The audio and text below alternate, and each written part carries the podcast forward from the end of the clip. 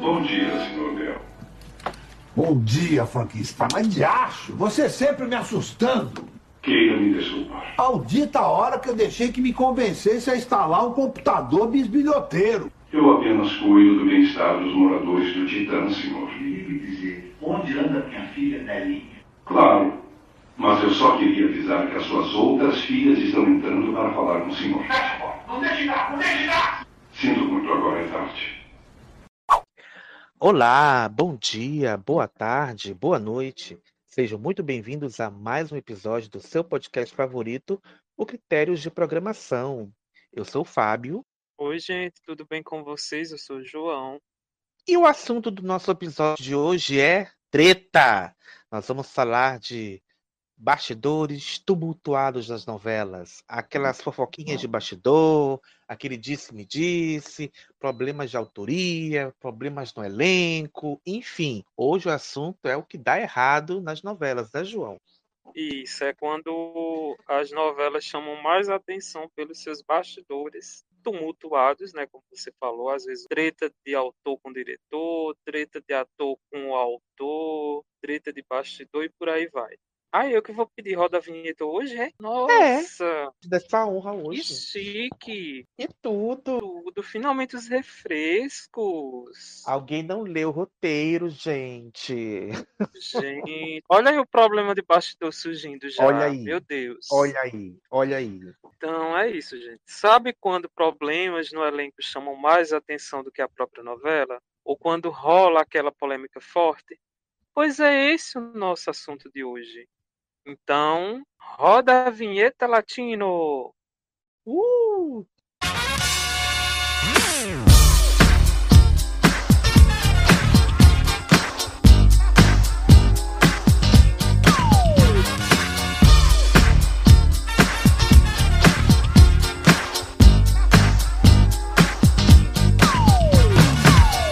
Vamos falar aqui dos problemas que acontecem nos bastidores de novela. Lembrando que não são somente fracassos, porque geralmente a gente vê isso em novelas fracassadas, né? Novelas flopadas, novelas que não vão bem em audiência, em repercussão ou nas duas coisas. Mas também é, novela de sucesso também passam por isso, né? É, eu acho que a gente tem que começar. Vamos deixar aquela a- a- o babado mais recente pro final, para chamar atenção, para gerar buzz. Vamos. Porque às vezes o problema pode ser contornado, né? Ele acaba contornado e isso não interfere tanto eh, na audiência da novela. E possa ser que interfira, né? Como a gente vai Exato. citar alguns casos. Mas não Exato. quer dizer que a novela é problemática e que ela é flopada. Às Não, vezes tem mas- novela de sucesso que também tem muitos problemas, no final das contas, mas a audiência corresponde. Uma dessas novelas é Páginas da Vida, né, João?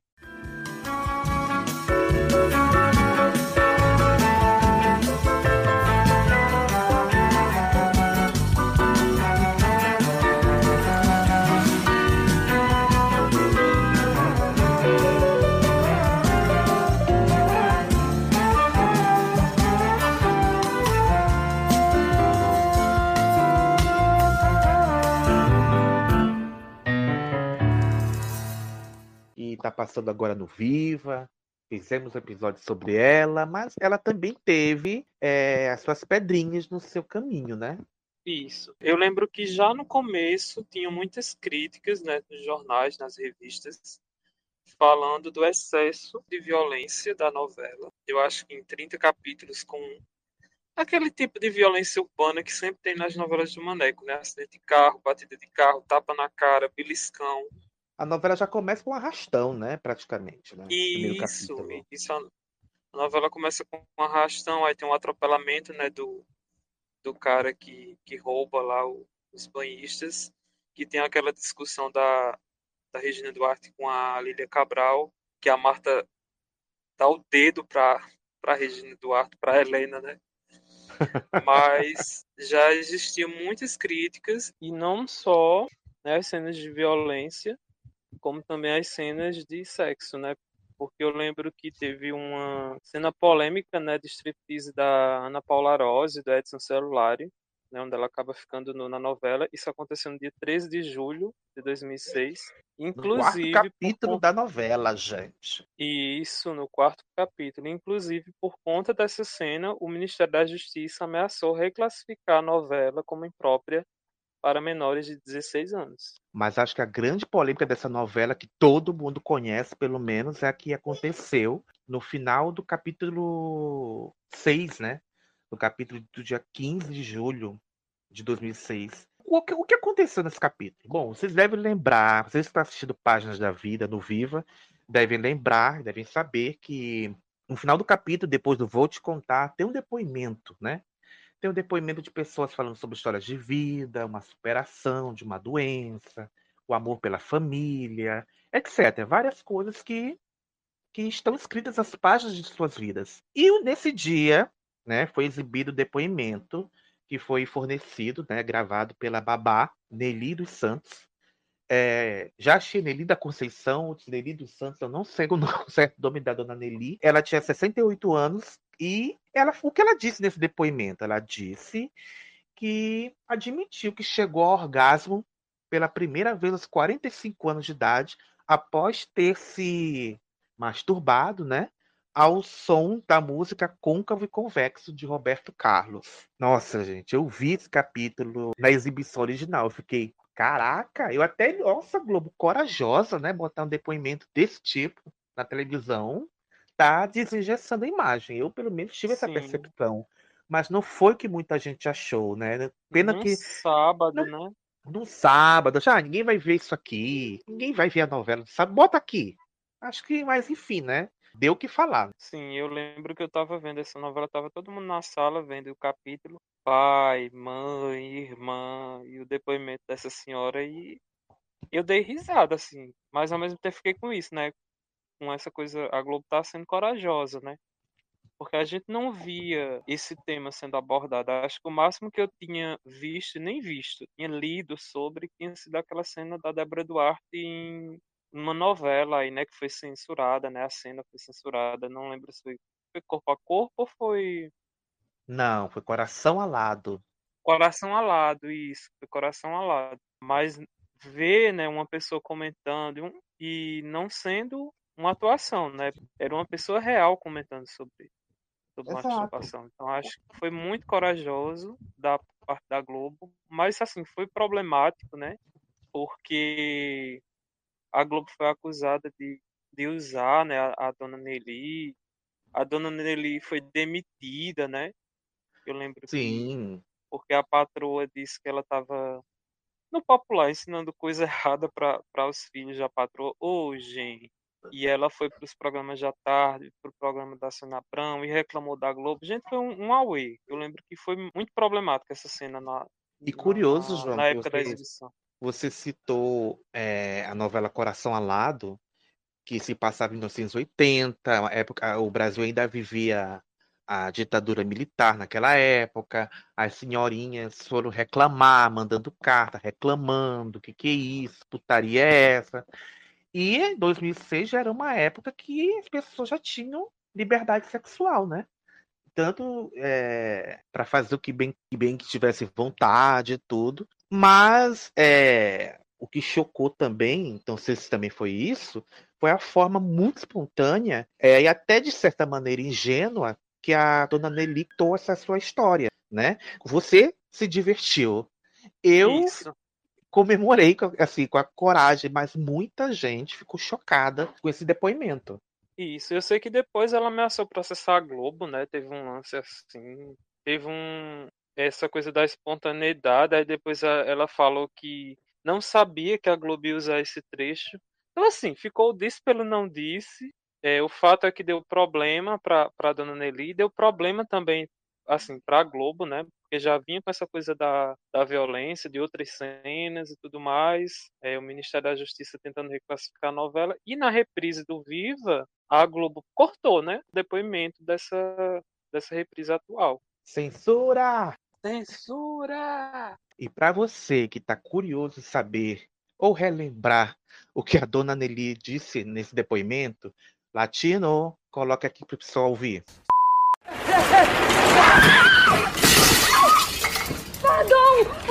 Pardon! Are you crazy?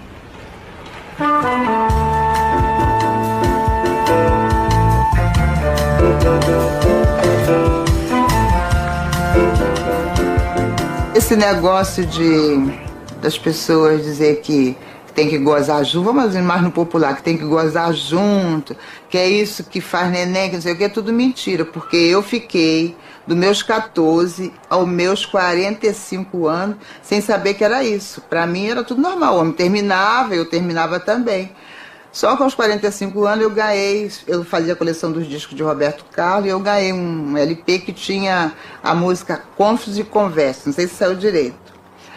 Confos e Conversa. Então eu botei na vitrola, aquelas, aquelas antigas, e fui dormir. E simplesmente, gente, quando eu acordei, eu estava com a perna suspensa e a calcinha na mão e toda babada. Aí foi que eu comecei a comentar com as amigas e falou assim: Poxa, você gozou. Aí que eu vim saber o que era o gozo. Isso aí, moral da história. Eu sou uma pessoa com 68 anos, que o homem para mim não faz falta. Eu mesmo dou meu jeito. E depois disso, a vida dela passou a ser um inferno, né? Porque você falou, ela foi demitida do, do, do emprego, praticamente muita gente tirando sarro dela. E ela deu uma entrevista, né, no programa da Sônia Abrão, na Tarde é Sua, na época. E ela contou o seguinte: abre aspas, eu tinha uma vida muito tranquila, nunca dependi de ninguém, agora perdi o emprego por, por causa disso. Minhas contas estão todas atrasadas, nunca passei por isso. Eu dei um depoimento de uma hora e eles exibiram essa parte, eu não sabia que ia dar essa confusão. Aconteceu tudo isso porque falei todas essas coisas da minha vida no popular. Se fosse uma linguagem mais difícil, ninguém falaria nada. Se eu aparecesse como traficante ou roubando, tudo bem, mas eu falei sobre a minha vida. O Manuel Carlos viu esse vídeo, ele poderia ter cortado isso, ele sabe mais do que eu sobre essas coisas. Fecha aspas. Exato.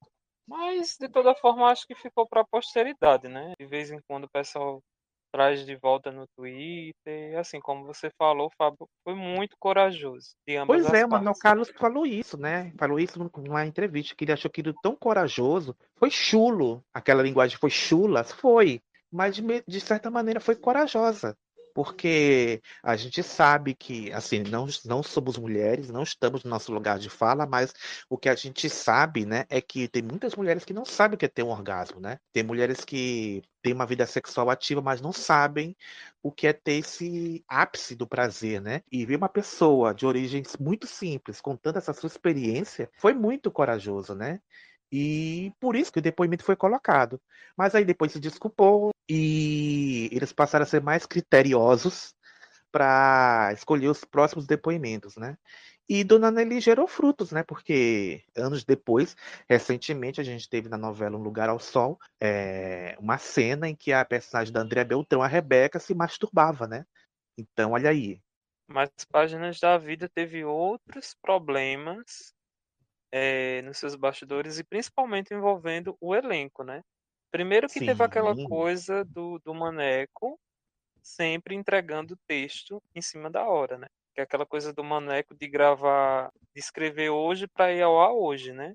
Inclusive eu estava lendo uma matéria que dizia, né, que tanto estava incomodando o elenco a falta de frente de capítulos que não tinha e o desperdício, né? O Maneco, quando foi escrever Páginas da Vida, ele contratou o quê? 100 atores, mais de 100 atores para fazer a novela. Evidentemente, com um número tão alto, nem todo mundo teria destaque. E foi o que aconteceu. Muita gente acabou ficando sem espaço, né? Sem história alguma na novela.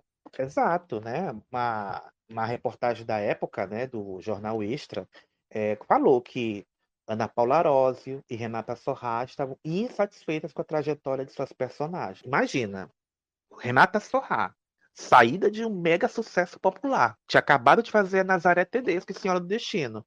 Imagina qual vai ser o papel seguinte da, da Renata, né? Ela faz a, uma juíza, né? Que, uma, uma desembargadora, né? Se não me engano, uma procuradora, não me lembro o que, que ela era, mas enfim, estava na lei. E a gente não E lembra dela na mudança, novela. né? É, Teve uma mudança de perfil, porque ela ia ser, eu acho que uma. Eu acho que ia ser juíza. Mas aí tinha aquela juíza Denise Frossard, eu acho que ela estava concorrendo a algum cargo público na época. Não sei se ela era candidata a alguma coisa, a deputada, algo do tipo, e acabou para a Globo não, não ter problemas com a justiça eleitoral, acabou trocando o perfil do personagem. Ela virou uma. Acho que desembargadora, porque no final ela acaba cuidando do caso da, da Clara, né? É, não sei Ela se é desembargadora ou procuradora, uma coisa assim do tipo. Mas foi isso, ela passou em brancas nuvens, a gente não lembra dela na novela. Outra que reclamou muito também, uma- numa matéria da Folha de São Paulo, foi a Luísa Cardoso. E ela disse que a sua personagem era irrelevante. E ela declarou, a- entre abre aspas, não considero que fiz parte dessa novela, fecha aspas. Meu Cardoso Deus. fazia a Diana, né, que era uma das noras do Tid. E você lembra da Luísa Cardoso lá? Sinceramente, Era ela que você, você lembra de Luísa Cardoso nessa novela? Não vale que você. Ah, tô assistindo, mas você lembra, você que viu e não tá vendo a reprise. Você lembra que Luísa Cardoso fez essa novela? Pois é, até ela esquece. Tinha umas 20, 30 pessoas naquela mesa do TID, não tinha como todo mundo ter espaço. O Cacete Planeta até fez piada com isso, né? A mesa interminável do TID. Sim, é verdade, eu lembro. Outra atriz estava muito satisfeita foi a Helena Ranaldi, né? Que ela disse, é, abre aspas, gravo todo dia, mas quase não tenho fala, fecha aspas. Mas ela foi prejudicada, coitada, porque o parceiro dela de cena era o Antônio Calone, e ele pediu para sair da novela, estava cansado, estava esgotado, não estava conseguindo decorar as falas, e pediu para sair, o personagem dele morreu. E aí a personagem da Helena, que tinha uma, teria uma trama, mas acho que a trama era conectada com ele, se não tem marido, não tem trama. Aí ficou lá, na mesa do É, por- Tite. porque a ideia era que o personagem Gustavo, né, que era um machista, não queria que ela trabalhasse, era ciumento, queria até tomar a fortuna do Tid junto com o personagem do Busa Ferraz, que foi outro que reclamou, que não tinha espaço. Ele iria para os Estados Unidos, teria o ataque, né, como teve, né, que a gente sabe o ataque ao World Trade Center, o ataque às Torres Gêmeas, e ele seria dado como morto nesse atentado, só que anos depois a mulher dele ia casar novamente, ele iria voltar e ela teria mudado toda a vida. Então, o drama dele seria esse, né? Só que o Calone, como você falou, ele não tinha espaço, ele alegou cansaço, né? Alegou estafa e pediu para sair da novela. O personagem dele morreu no acidente de carro, né? Nessa nessa mudança de fase. Mas o curioso é que meses depois estava lá o Calone fazendo a minissérie eh, da Glória, né? Amazônia, de Galvez Mendes. Olha aí.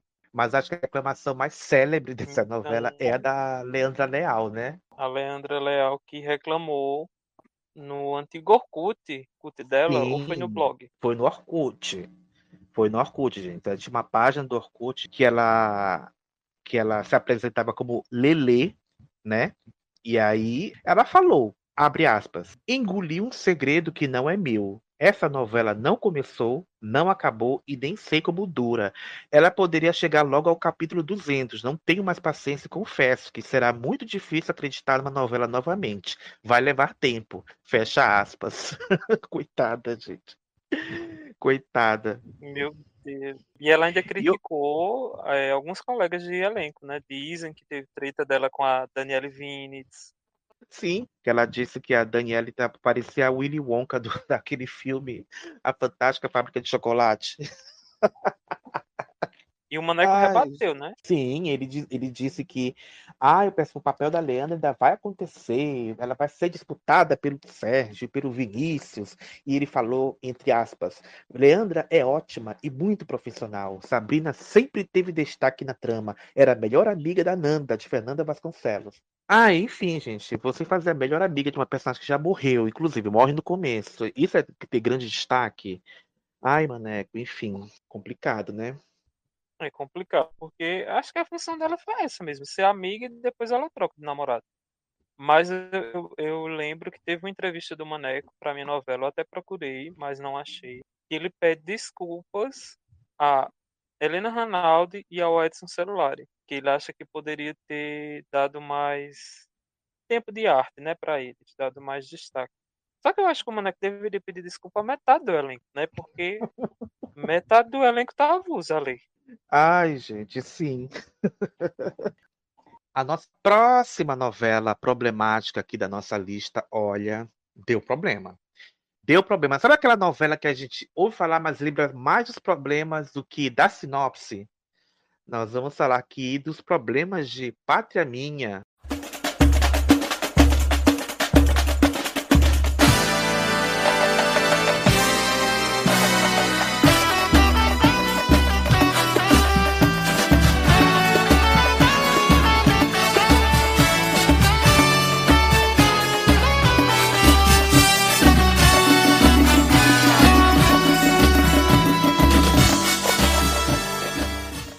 Olha, é, a gente falou no nosso episódio de Gilberto Braga que ia deixar os problemas de bastidores para outro episódio. Esse momento chegou. Vamos contar o que aconteceu, o que procó que rolou dos bastidores de Pátria Minha, né, João Dantas? Isso. Eu acho que Pátria Minha, é, como você falou, muito lembrada, principalmente pelo problema que envolveu a deusa, né? A Vera Fischer e o Felipe Camargo. Nossa, Pátria Minha foi uma novela tão problemática que o Gilberto Braga falou no livro a seguir cenas do próximo capítulo de André Bernardo e Cíntia Lopes. Abre aspas. Pátria Minha foi uma novela bem problemática. Só foi boa até aproximadamente o capítulo 80.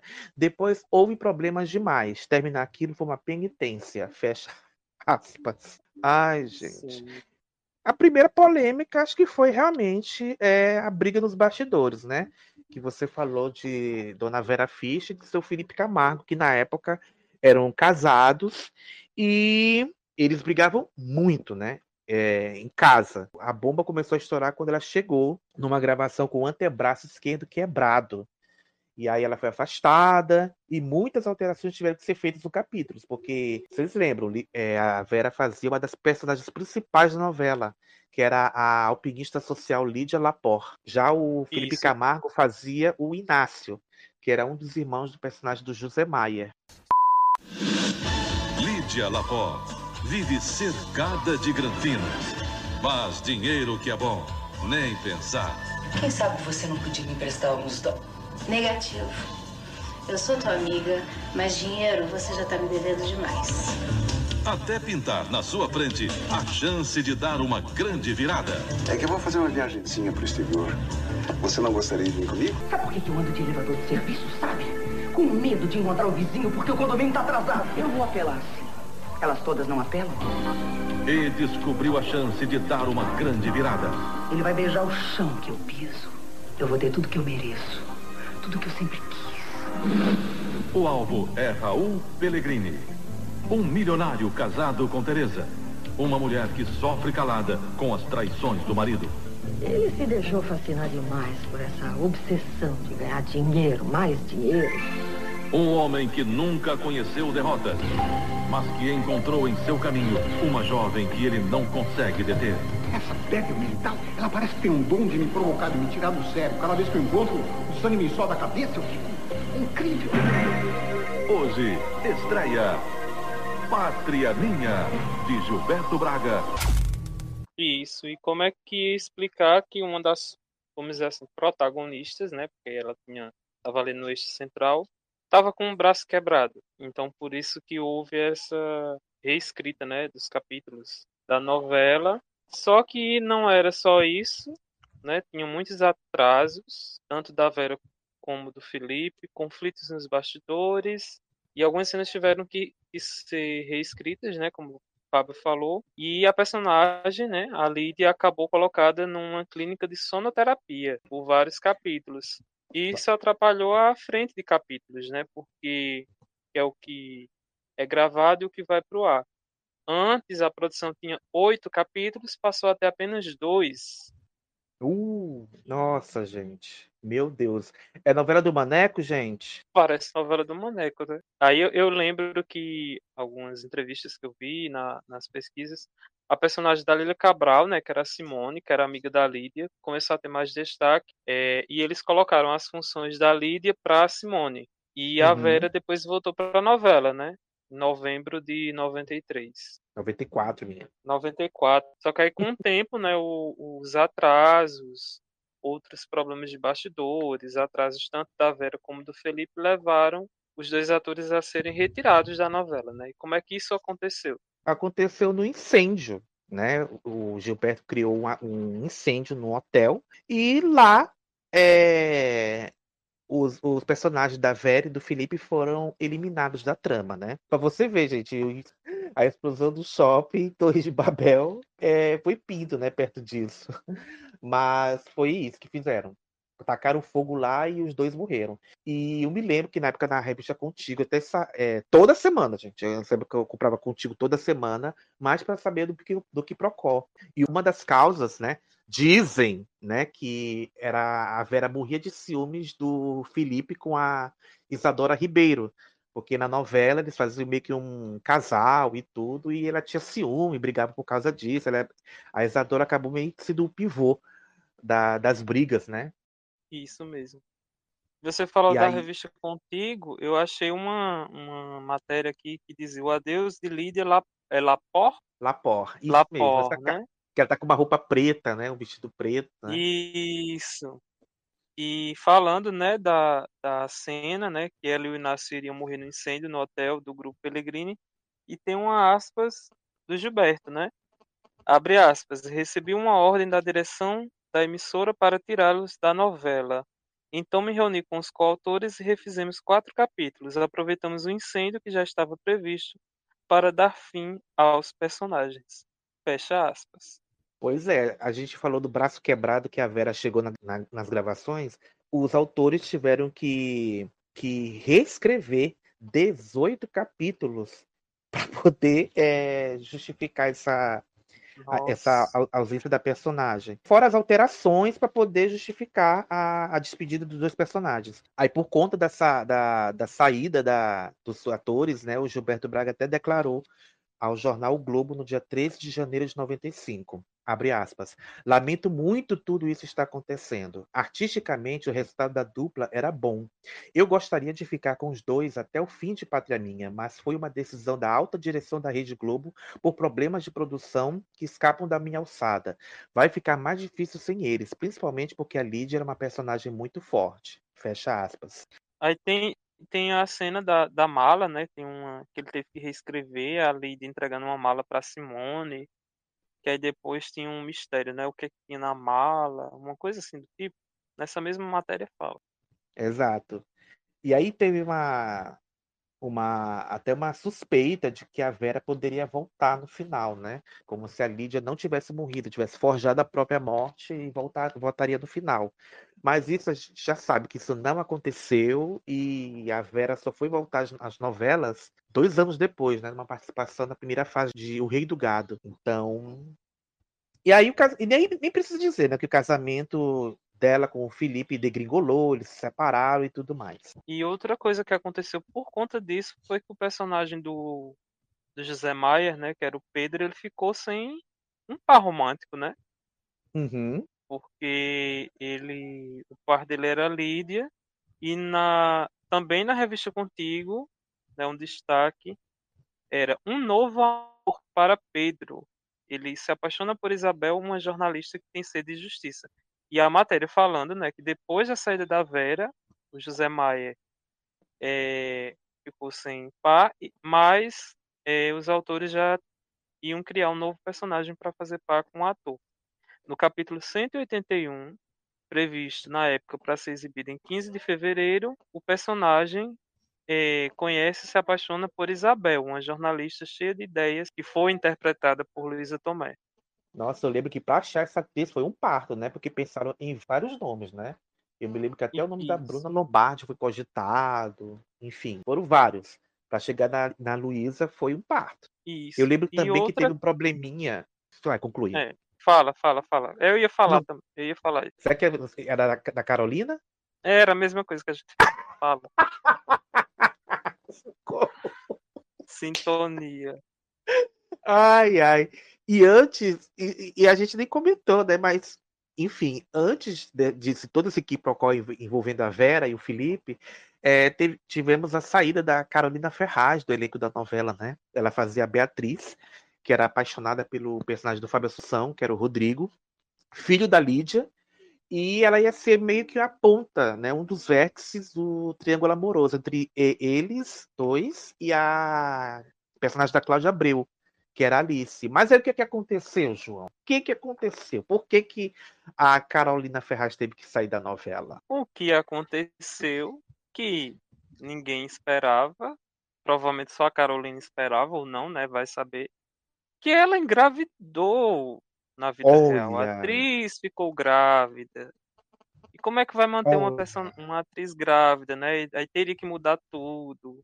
Aí aquela coisa, ela foi gravando as cenas até quanto pôde, mas chegou um momento que não dava mais pra manter porque a barriga cresceu, né? Ela não ia ficar grávida que nem a Minnie o beijo do vampiro. Então, eh, a personagem foi pra Roma e de Portugal chegou uma nova personagem, né, para completar esse triângulo amoroso, que foi a Bárbara, vivida pela Deborah Evelyn. E Uhum. segundo o que eu estava vendo, parece que ela ia voltar também, né? Teria uma participação na reta final, né? Porque teve um lance ali com o Rodrigo. Ele foi acusado, né, de tentativa de assassinato, algo do tipo. Mas eh, ela não voltou para a novela e essas funções foram transferidas para outra personagem, que foi a Cláudia, vivida pela Flávia Alessandra. Olha só, gente. Enfim. Só para complementar que essa personagem Bárbara era sobrinha da personagem da Eva Vilma. A Teresa, né? Que era a ex-mulher do Raul Pellegrini. Eu lembro. Isso. Mas eu acho que um dos problemas mais emblemáticos que essa novela sofreu ainda estava por vir, né? Que era o caso do racismo, né? É, não é a primeira vez que o Gilberto Braga passa por isso, em Corpo a Corpo ele tinha passado por isso também. Quem não sabe do que a gente está falando, ouça o episódio sobre a obra de Gilberto Braga, que fizemos há umas semanas atrás. Mas aqui foi ao ar uma cena muito forte, uma cena muito intensa, em que o personagem do Tarcísio Meira, que era o Raul Pellegrini, que era o vilão da novela, humilhava o jardineiro Kennedy, que era vivido pelo Alexandre Moreno. Sente só um pouquinho dessa cena. O que é que você fazia aí? Ao lado do meu cofre. Cofre? Eu tava arrumando aqui, doutor Raul. Eu, eu vim abrir a cama que o Breno mandou. E é aí que você abre a cama? Seu moleque mentiroso!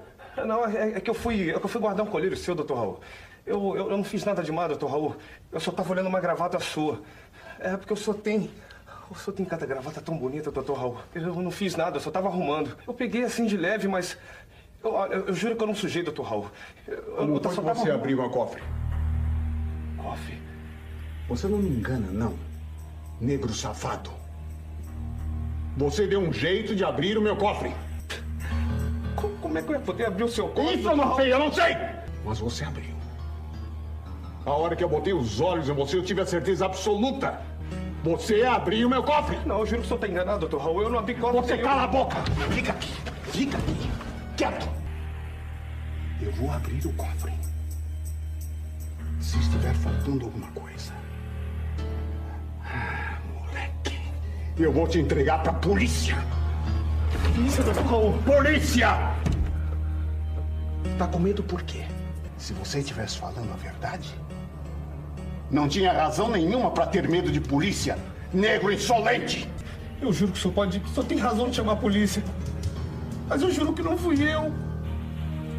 Não fui eu, não, doutor E você pensa que eu acredito em crioulo? Você pensa que eu acredito em você? Você, quando não suja na entrada, sujou na saída. Criado dentro de minha casa. Um ladrão. Sem vergonha. Mentiroso, safado. Por quê? Foi porque eu não deixei você estudar? A vida toda aqui. Sustentado por mim, comendo, só comendo do bom, do melhor. Foi vingança, Kennedy, porque eu não deixei você estudar. Estudar. Queria um pretexto pra ficar por aí, na gandaia, na farra. Estudar coisa nenhuma. Estudar pra quê? Aprender o quê? Você pensa, rapaz, que você ia conseguir aprender alguma coisa? Então você não sabe que o cérebro de vocês é diferente do nosso? Mesmo que o cérebro seja diferente, doutor. Mas o que eu tenho aqui dentro é igualzinho, viu? Eu lhe garanto que igualzinho ao que o senhor tem, que qualquer pessoa tem. E o senhor não tem o direito de me Eu tenho maltratar. todos os direitos dentro de minha casa e diante de um ladrão, vagabundo ordinário. Eu só aguentei por causa da dona Tereza. Olha aqui, é proibido falar o nome dessa vagabunda dentro dessa casa. Você não sabia disso, não? Cala a boca, não fala mais o nome dessa mulher aqui dentro. Mas ela se me trata mal. Você cala a boca! Não foi à toa que ela não aguentou, doutor Raul. E corneou o senhor. Já não foi sem tempo, viu?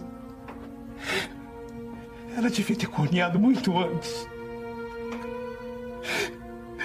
E se houver justiça nesse mundo, doutor Raul, a outra vai cornear também. Fora daqui! Moleque sem vergonha! Indecente! Fora daqui! Desaparece da minha vista! Negro sem vergonha! Vai se arrependendo de que nasceu! Negro! Nossa. Forte, né, amigo? Meu Deus do céu. Execrável, né? Exato. E o Nilson Xavier até falou no site Teledebaturgia o seguinte, abre aspas, embora a intenção de Gilberto fosse denunciar o racismo, iniciou-se uma grande polêmica entre a Globo e o movimento negro, fecha aspas. E realmente foi o que aconteceu, né? Porque o movimento SOS Racismo de São Paulo entrou na justiça contra a emissora, alegando que a cena fere a autoestima da comunidade negra, e com razão, né? Porque é uma cena que ele xinga o, o rapaz de vários absurdos, e ele meio que, que nossa, é, de, Não é difícil até rebate, de né? escrever. Não rebate, não, não, sabe, não questiona, não se impõe. Enfim, é uma cena, nossa, É, e é aquele ditado popular, né? A emenda sai pior do que o soneto. Porque no dia seguinte, um dos autores, né, um dos coautores, é, Sérgio Marques, ele deu a primeira resposta oficial dizendo que essa coisa do SOS racismo era um atentado explícito à liberdade de expressão. E Puta três dias depois, pariu, puta que pariu, né? O que dizer, né? O que dizer? A gente não sabe nem o que dizer, mas quer dizer, a gente sabe ver uma cena de racismo, ver um personagem sofrendo racismo e ele não rebater de nenhuma forma, porra, não tem como defender, né? Como diria Luiz Quevano, amiga, não tem como te defender, sério, porque olha. E aí, é, três entidades ameaçaram processar a Globo por conta disso, e a polêmica só foi encerrada quando a Globo e os autores da novela é, prometeram exibir uma cena como forma de compensação. A personagem Zilá, que era vivida pela Chica Xavier, ela aconselhava o Kennedy e condenava o racismo. Enfim, e aí acabou e ficou por isso, né? E curiosamente esse lance do, do Kennedy acontece no mesmo período da primeira saída da Vera, né? Olha só. E, enfim, né, uma novela muito problemática, Pátria Minha, mas eu queria ver, eu queria que a Globo colocasse no Globoplay. Teve um lance também nos bastidores é, envolvendo direção, né, Fábio? E o Gilberto Braga se desentendeu com o primeiro diretor da trama, né, que seria Luiz Fernando Carvalho. Ele foi Sim. substituído pelo Denis. Era o parceiro dele, E- né? Isso. A imprensa comentava que o Gilberto estava pensando a novela de um jeito, o Luiz Fernando de outro. E o Luiz Fernando, para o jornal o Globo, até se defendeu. A respeito de dar a palavra final sobre a novela, jamais tive essa pretensão desumana. Tive alguns encontros com Gilberto e o que, para resumir, ficou claro entre nós é que nossas expectativas em relação à próxima novela eram diferentes e eu gostaria de respeitá-las. Fecha aspas, por isso que ele saiu do projeto. Mas Pátria Minha, muito complicado, né? Esses bastidores. Eu estava vendo que nessa uma lista aqui de novelas, né, das novelas das oito, né, dos anos 90, que só teve, acho que teve três até agora, três novelas, né, do desse horário que a que o Viva, por exemplo, ainda não re- reprisou, que são Pátria Minha, De Corpo e Alma e Suave Veneno, né? Será que a gente As vai ver? três. Uma eu É, sei que não vai ver, não vai mas não ver. vai, É. não vai. Então, será que a gente vai ver uma dessas duas? Enfim, mais uma novela que acho que tão cedo a gente não vê na telinha. Quem sabe um dia, né? Tem novela ruim que tá É, quem voltando? sabe? Nada é possível. Tudo é possível, já dizia Eliana na Record. É, acho que foi Vira-Lata, né? Vira-Lata de 1996. Gosto, gosto mesmo é de um cachorro vagabundo que anda sozinho no mundo, sem coleiro, sem patrão. Gosto de cachorro de sarjeta que quando escuta a corneta sai atrás do batalhão. E até mesmo entre os caninos diferentes os destinos costumam ser.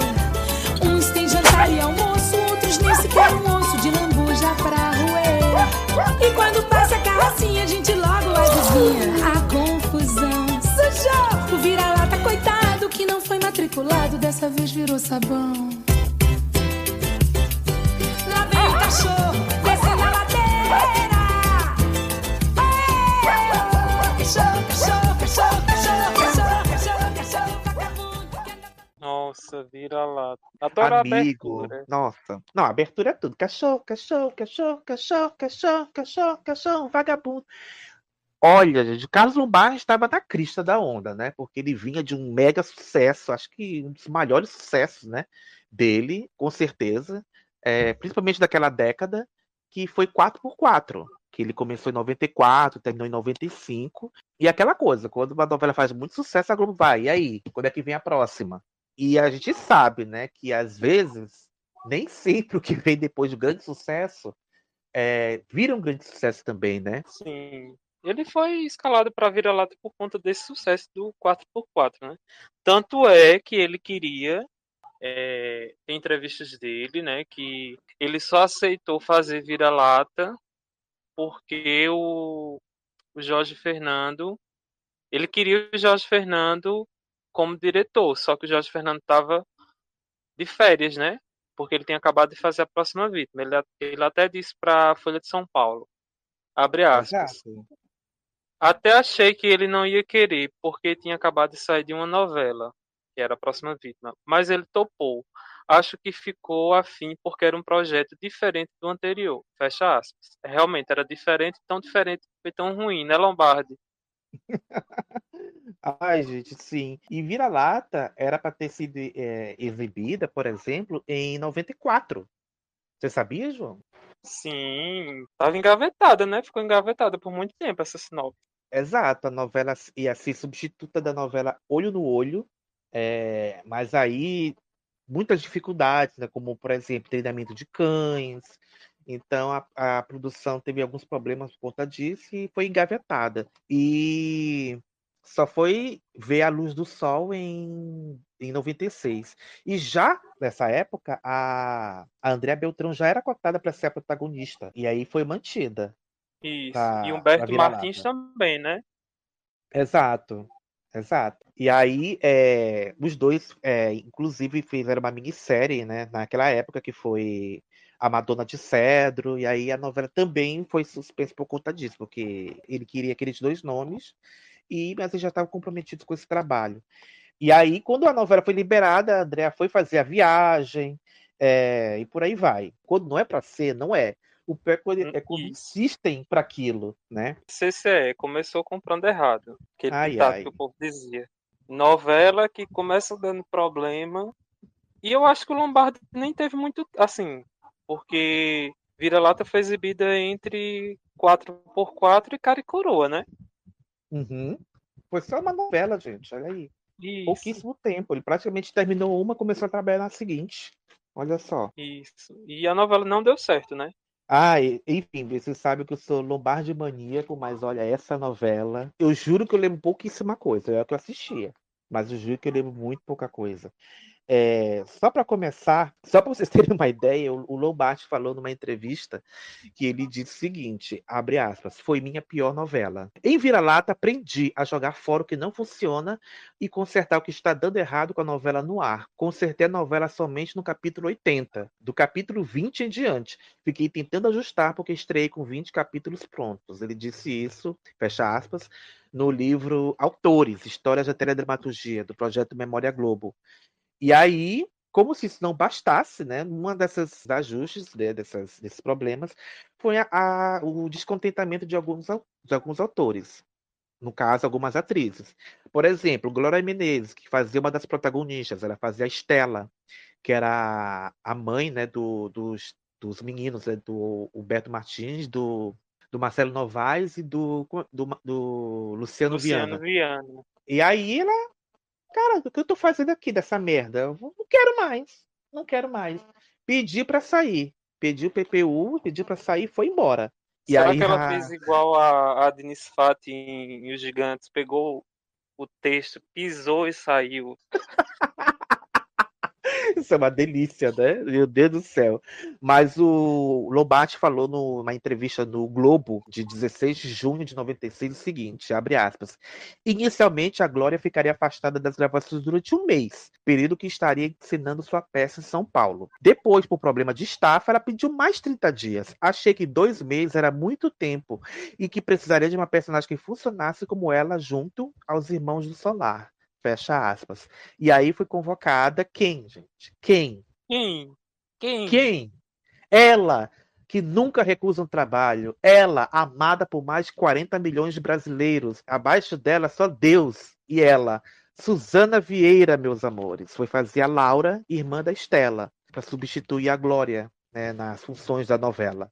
Porque é uma pessoa ruim ou duas para 130 milhões de brasileiros que me amam. Então, meu amor, ninguém é mais poderoso do que Deus e eu. Sabe, quem quiser se aproximar de mim para a ruindade, vai quebrar a cara. Só isso. Meu Deus. É sobre isso, tá tudo bem. Já diria Sussu comentando BBB. Amo. Quer dizer, não tá nada bem porque a novela dos bastidores, como se não bastasse, né? A Glória ainda teve a troca de protagonista, né? Pois é, aconteceu o mesmo que aconteceu com a Carolina Ferraz em Pátria Minha. Uma atriz engravidou. E não foi qualquer atriz, né? Foi a protagonista. André Beltrão engravidou e a gravidez era de risco, né? Então ela teve que sair da novela. Vira lata. Helena vive a mil por hora.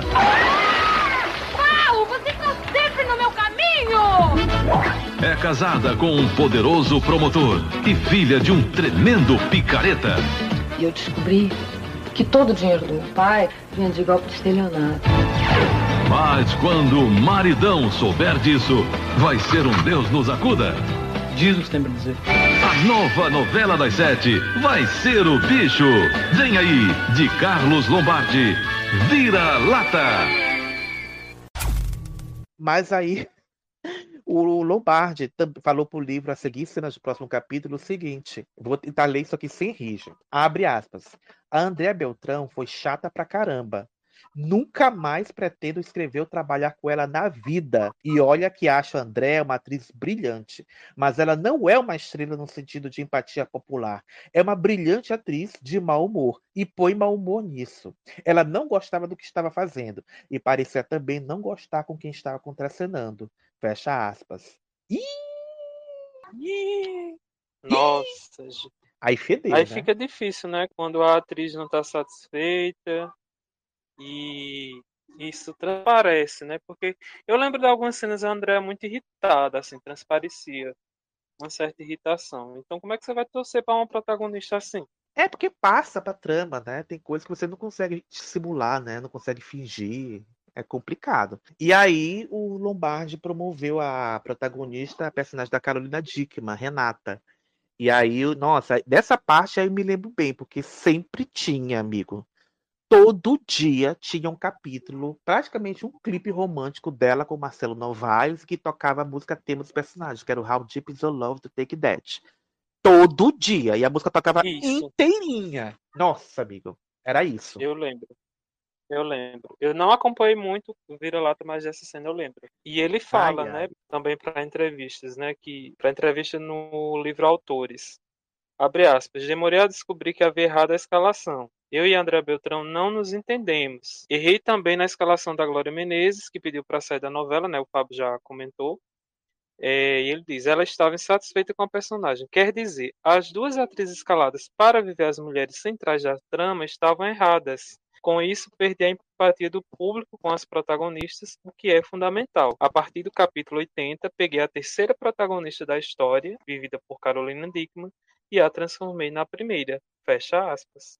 É sobre isso. É Quando sobre você isso. for escrever uma novela, pense bem nos, nos atores que você está escalando, porque tem que combinar, né? Tem que dar liga, né, com o personagem, senão não Exato. rola, né? Não adianta você admirar muito o artista e na hora ele não se conecta com aquilo que você criou, né? Não consegue ler bem o Isso. seu texto, né? A embocadura do texto. E se a gente for pensar todas essas novelas do Lombardo, eu acho que Vira-Lata é a mais esquecida, né? Assim. É, só quem é fã do autor que lembra, ou muito noveleiro que lembra. Outra novela que foi muito complicada, né? Foi a novela Pecado Capital, de 1998. Olha. Mas é preciso viver.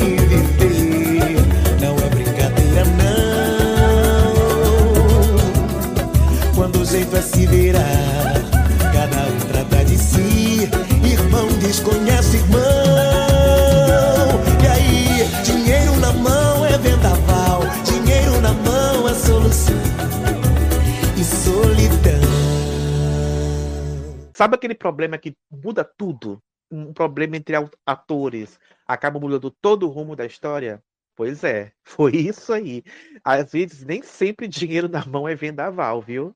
Principalmente se for um remake de Jeanette Claire, né? Porque parece que Jeanette não tem muita sorte quando resolvem fazer os remakes das obras dela. Porque é difícil, né, ter um, um remake de novela da Janete que o público goste, né? Até então, nós tínhamos tido os remakes de Selva de Pedra, tínhamos tido o remake de Irmãos Coragem, e agora veio o Pecado Capital. E olha, complicado. O público não curtiu a novela, não, não agradou. Não foi só o público da época, né? De 98, 99. A novela foi cogitada para voltar duas vezes no canal Viva, e as duas vezes que ela foi anunciada, nas duas vezes o público rejeitou, não queremos essa novela, um fracasso, um flop, não vai, não queremos. Não adiantou, né? Isso, não adiantou.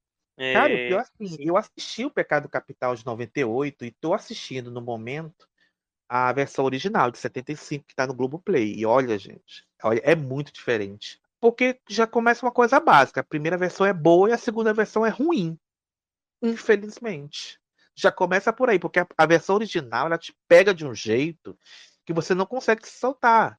E a gente tá falando de uma novela de 75, e a gente sabe que não é como as novelas de hoje. É outro ritmo, é bem mais lento e tal, mas a novela te, te- ela te- a, a Janete te envolve de um jeito que você quer saber como aquilo termina, né? Não foi o que aconteceu em 98, né? A Glória Pérez, apesar de ser é, a sucessora da, da, da, da Janete, mas nesse caso ela não soube fazer o público voar junto com ela, né? Nesse remake. Sim. Começa escalando atores. É, é aquilo que a gente fala, né? Às vezes o autor escreve um, um sucesso. Ah, escreve a próxima que vai ser sucesso. Nem sempre isso acontece. Da mesma maneira, você pegar atores para contracenarem, para formar casal, foram um sucesso, todo mundo chipou. Se bem que na época não existia o termo, né? Mas vamos torcer na próxima novela. E nem sempre vai acontecer também, como foi o caso, né? Porque a Carolina Ferraz e o Eduardo Moscovitz foram escalados para essa novela como protagonistas por conta do enorme sucesso do Nando e da Milena de Por Amor, né? Pois é, e detalhe, não sei se você sabia disso, mas você sabia que Eduardo Moscovitz e Carolina Ferraz não estavam nem para ser a primeira opção para interpretar os personagens Carlão e Lucinha? Você sabia disso? Eita, não sabia disso. Não. Nas minhas pesquisas, eu apurei que a primeira opção para ser o Carlão, sabe quem era? Quem? Quem? José Maier. Conta. José Meu Maier. Deus.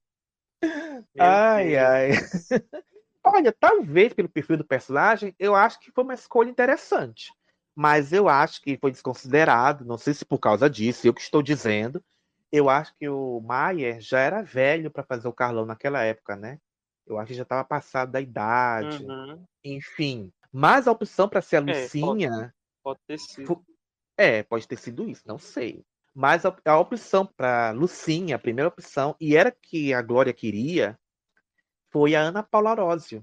A Ana Paula tinha recém saído do Ida Furacão, né? A minissérie que ela fez na, na Globo naquele ano. E a Glória queria continuar a parceria. Vamos fazer, que tal ser a Lucinha da, do Pecado Capital? Imagina é, Ana Paula Arósio com aquela calça é, pescador coladinha no, na perna, um aplique, um mega ré no cabelo, é, barraqueira suburbana com a plataforminha dela no pé, gritando: Ô Carlão, sei o que, Carlão? Imagina. Você imagina uma cena dessa? Meu Deus. Enfim. Olha, até poderia render, mas na metade ela ia abandonar, certeza. Será, amigo? Você acha? Enfim, é, é, não rolou, e aí pensaram em outros nomes, e, ah, vamos botar é, o Du e a Carolina. E aí foi, eles deram certo no Por Amor, vão funcionar, vão dar liga. Enfim, mas eu acho que o maior problema não foi nem eles dois, no caso, né? Porque a gente sabe que eles têm química. A questão foi que, em determinado momento da trama, a Lucinha se envolve com o Salviano Lisboa. Quem fazia o Salviano Lisboa nessa versão foi o Francisco Oco, que tinha sido Carlão na versão original. E aí, na história original, a gente sabe né, que o, Car o Carlão morre e a Lucinha fica com o Salviano no final. Mas teve um problema, né? O Cuoco e a Carolina não deram liga, não. Não rolou. Não deram liga, se desentenderam nos bastidores. Os boatos é de que a Carol não queria nem beijar o Francisco Cuoco na boca, aquela coisa toda. E acabou saltando aos olhos do público também, né? A falta de sintonia entre eles. Nossa, gente. Pecado Capital. Carlão sempre deu duro na vida. Pode falar o que quiser de mim aí. Uma coisa não pode falar. Controle doméstico. Um motorista de táxi boa praça, que vive entre tapas e beijos com seu grande amor. Tá, eu já disse pra você que a gente se casa até o final desse ano, não disse? Quando diz que se enfiou essa criança no meu dedo, você disse que a gente se casa. Mas viu sua vida virar de pernas pro ar no dia em que encontrou uma fortuna perdida no seu carro. Eu tenho que arrumar um jeito pra me livrar dessa porcaria sem me prejudicar. Dia 5, estreia de Glória Pérez, a nova novela das seis, baseada no grande sucesso de Janete Claire, Pecado Capital. E aí, como é que faz, né? Se a atriz não quer beijar seu par romântico, como é que faz? E aí a Glória teve que inventar, criar uma personagem que foi a Vera Fischer. Olha, gente, como tá tudo conectado. Tá tudo conectado aqui. A Vera foi a salvadora da pátria, né? Ela foi vivia a personagem Laura, que não existia na versão original, para poder ficar com o Salviano. E aí o final da história foi que a, a Lucinha fica sozinha, o Carlão morre e o Salviano fica com a Vera, ficha no final. E, e algum tempo depois do fim da, da exibição dessa novela, o Francisco Oco deu uma entrevista, né? Falando sobre os comentários, esses rumores, esses boatos de que a Carolina não gostava de fazer cenas de beijo com ele. Perguntaram e ele respondeu, né? E ele disse, abre aspas, o papel de Salviano em Pecado Capital foi um pesadelo. Levei até o fim porque sou profissional, mas para conviver com minha colega, atriz Carolina Ferraz, tive que procurar um analista. Ela é intratável. Não falei nada durante a novela por profissionalismo. Agora não tenho por que não falar de um assunto que me machucou tanto. Não quero especular os motivos que a levaram a agir daquela forma. Só posso dizer que Carolina Ferraz gravou a novela como se estivesse fazendo um favor para todos. Fecha aspas. Ih! Meu Deus do céu. Menino! Cuco botou pra lascar. Botou. Botou- Babado, botou- confusão e gritaria, viu? Enfiou sem KY, gente. Meteu. Até o momento, não temos resposta de Carolina Ferraz. Ela ignorou, fez a pêssega, fez a, a, a, a egípcia. Eu, no lugar dela, faria a mesma coisa. Mas o Deus. fato é que eles dois nunca mais trabalharam juntos, né? Depois dessa novela. Acho que nem ela com, com os Covers, né? Nenhum dos três fizeram mais Sim. novela junto. Não rolou mais. Enfim, então acho que tão cedo a gente não vê Pecado Capital no Viva, né? Quem sabe um dia no Globoplay. Pra quem tiver curiosidade de saber como é que era, gente, tem um compacto de mais de uma hora, né? Para ser vendido na, vers- na versão internacional, né? E tem legendas em inglês e tudo. Quem quiser sentir como é que era a atmosfera da novela, vai lá, assiste. É interessante. E a Glória saber, colocou né? muito dela, né? No decorrer da novela. É. Colocou muito dela. Até Eric Johnson tava lá, gente. Até Eric, só pra vocês sentirem. É, porque Porque é assim, Glória, gente, né? Porque assim, é, Pecado Capital, assim, eu tô assistindo, tem coisas que realmente são coisas daquela época. Tanto que quando a novela começa, tem aquele avisinho, né?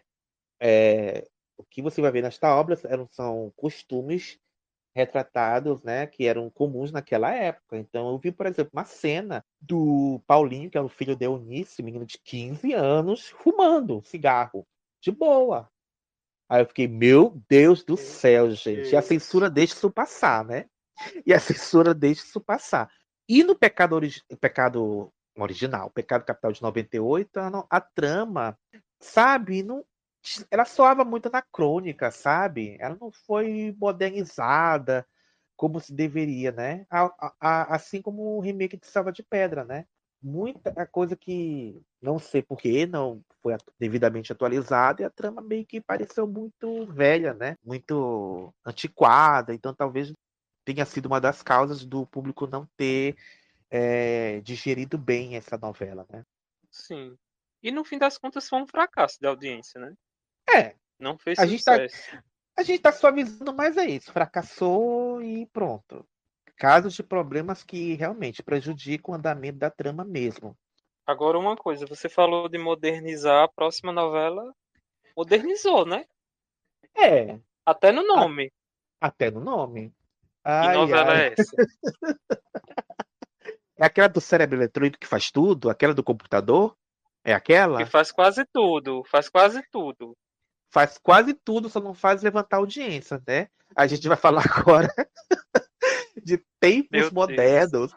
Socorro.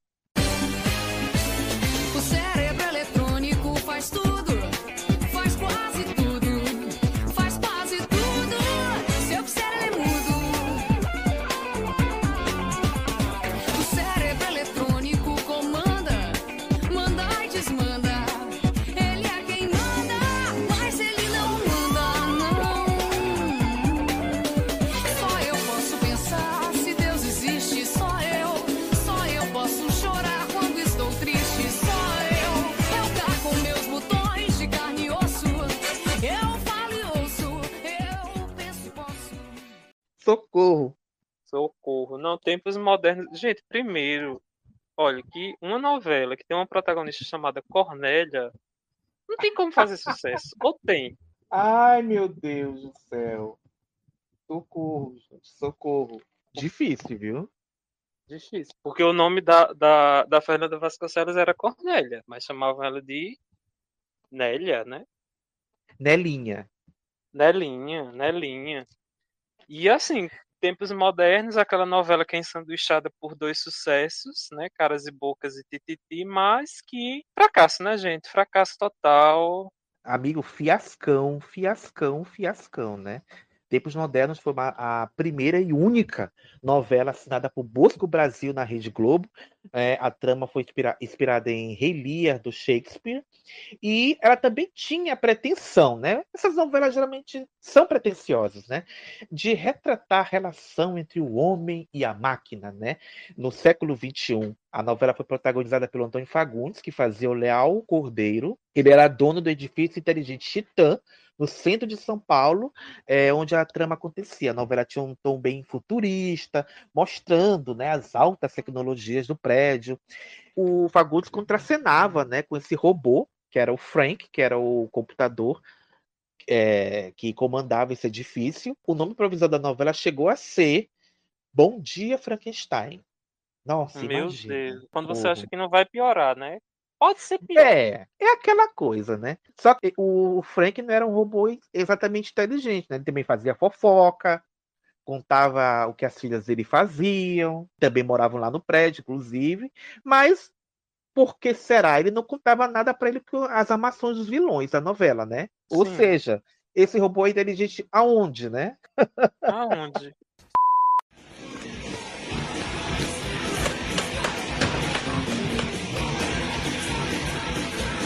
Ô, Frank! Não estou ouvindo, senhor. Como é que não tá ouvindo se me respondeu? Desliga logo essa porcaria! Porcaria? É Iron Maiden. O que, que você tá fazendo na minha sala? A gente precisa trocar uma ideia séria. Hoje eu não tô de bom humor. Ah, eu tô sabendo. É o Abraãozinho, né? Também pegou pesado aqui, ó. O cara praticamente fundou a galeria. A conversa para por aqui. Não! A gente tem um montão pra conversar. Quem é que consegue conversar com essa barulheira? Frank, desliga logo essa.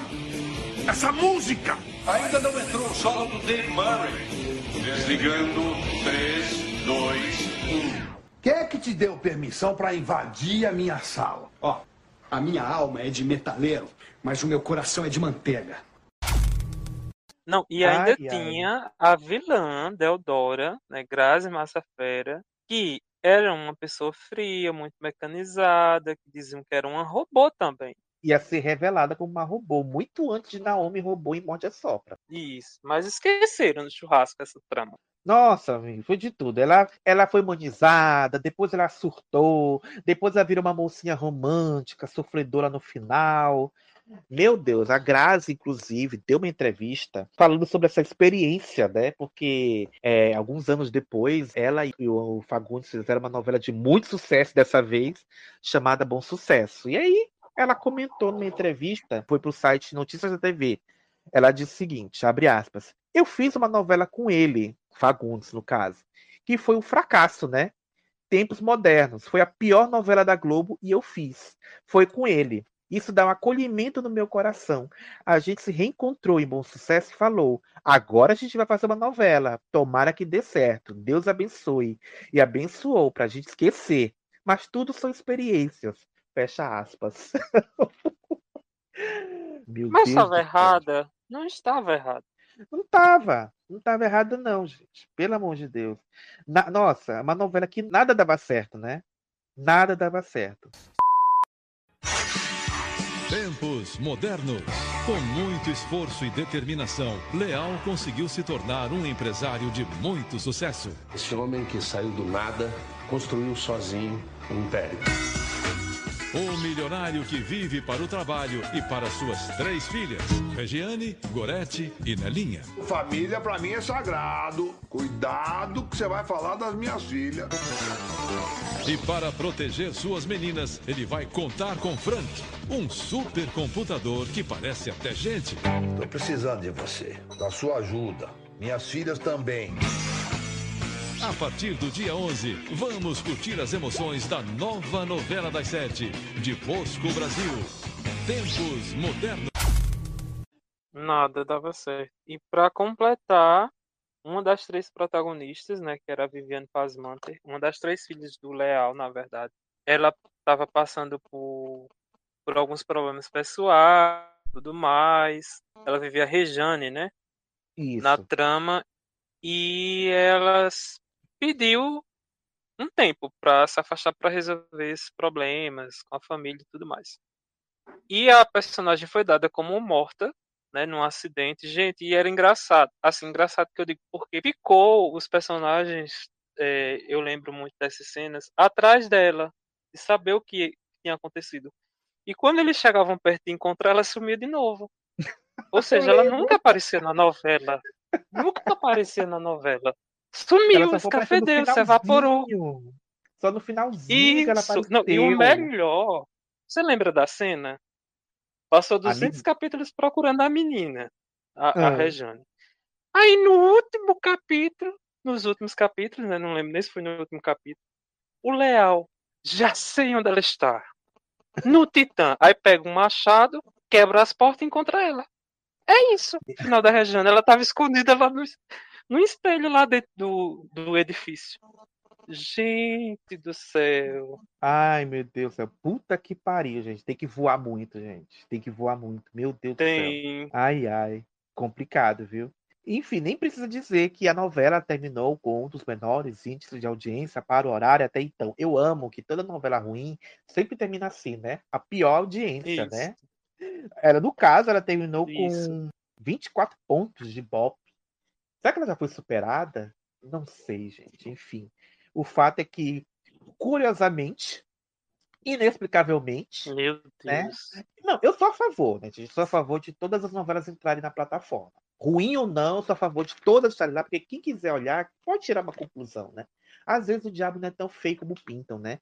Tempos Modernos está no Globoplay, quem quiser assistir para tirar essa dúvida, porque vai que a pessoa gosta, né? Porque eu conheço pessoas que amaram Tempos Modernos. Conheço. É, vai que você gosta, se apaixone pelo Titã. Vai que você chore porque ele foi desligado. Enfim. Socorro. Eu lembro que nessa Meu novela, Deus. o, o E o- vilão da o- novela era o Guilherme Weber, e do nada ele some, ele sai da novela, aí aparece no final como irmão gêmeo bonzinho. Meu Deus do céu. Aí o Marcos Isso. Caruso era, o- vira o Porque vilão da novela. justamente esses problemas ele foi mexendo, né? O Bosco Brasil teve que, é, nas pesquisas com o público, o povo odiava o Albano. Então, o que foi que ele fez? Tirou o personagem. Aí, do nada, Exato. aparece como um irmão gêmeo, que era um padre, se eu não me engano. Exato. E o pior, o pior, né, que o que assim, se você vai fazer uma novela Tempos Modernos, o que é que vai Ah. ter de elo com esse título, né, com a trama da novela? Era o Frank. E o que é Uhum. que acontece com o Frank? Ele é desligado na Você metade já da corta novela. o elo, né? Então não fazia Você já mais sentido. corta o elo. Já É. cortou o elo. Não tinha mais sentido. Não tinha mais sentido a novela ser uma novela de modernidade que não tinha mais o, o eixo principal dela. É, era isso e o- era isso e é, só lembro disso. Só lembro desse mote aí. Ei, ei, aqui, bem na sua frente. Eu sou o Frank. Muito prazer. Eu sou a inteligência por trás desse prédio aí, o Titã. Muita gente acha que manda em mim, Você não se meta. mas eu é que mando neles. Mas não precisa falar isso pra ninguém. Fica sendo nosso segredo. Deixa eles acharem o contrário. E fique atento, porque em algum momento você pode estar sendo filmado. É aquela coisa, E né? Essas pra- novelas que vão retratar o, Fala. o antigo o moderno, o futuro e tal, elas não dão muito certo, né? Elas não dão muito certo. Isso. E exemplo, pra Morde a acabar- Sopra foi assim. E pra completar. E Morde a Sopra também tinha robô, mas aí o, o Valci tirou a humana, né? Do nada. É, A Naomi é. verdadeira. E aqui não tinha como fazer isso, né? não tinha como. Difícil. E pra completar, a gente ainda teve né, a, a Viviane que saiu, como eu falei.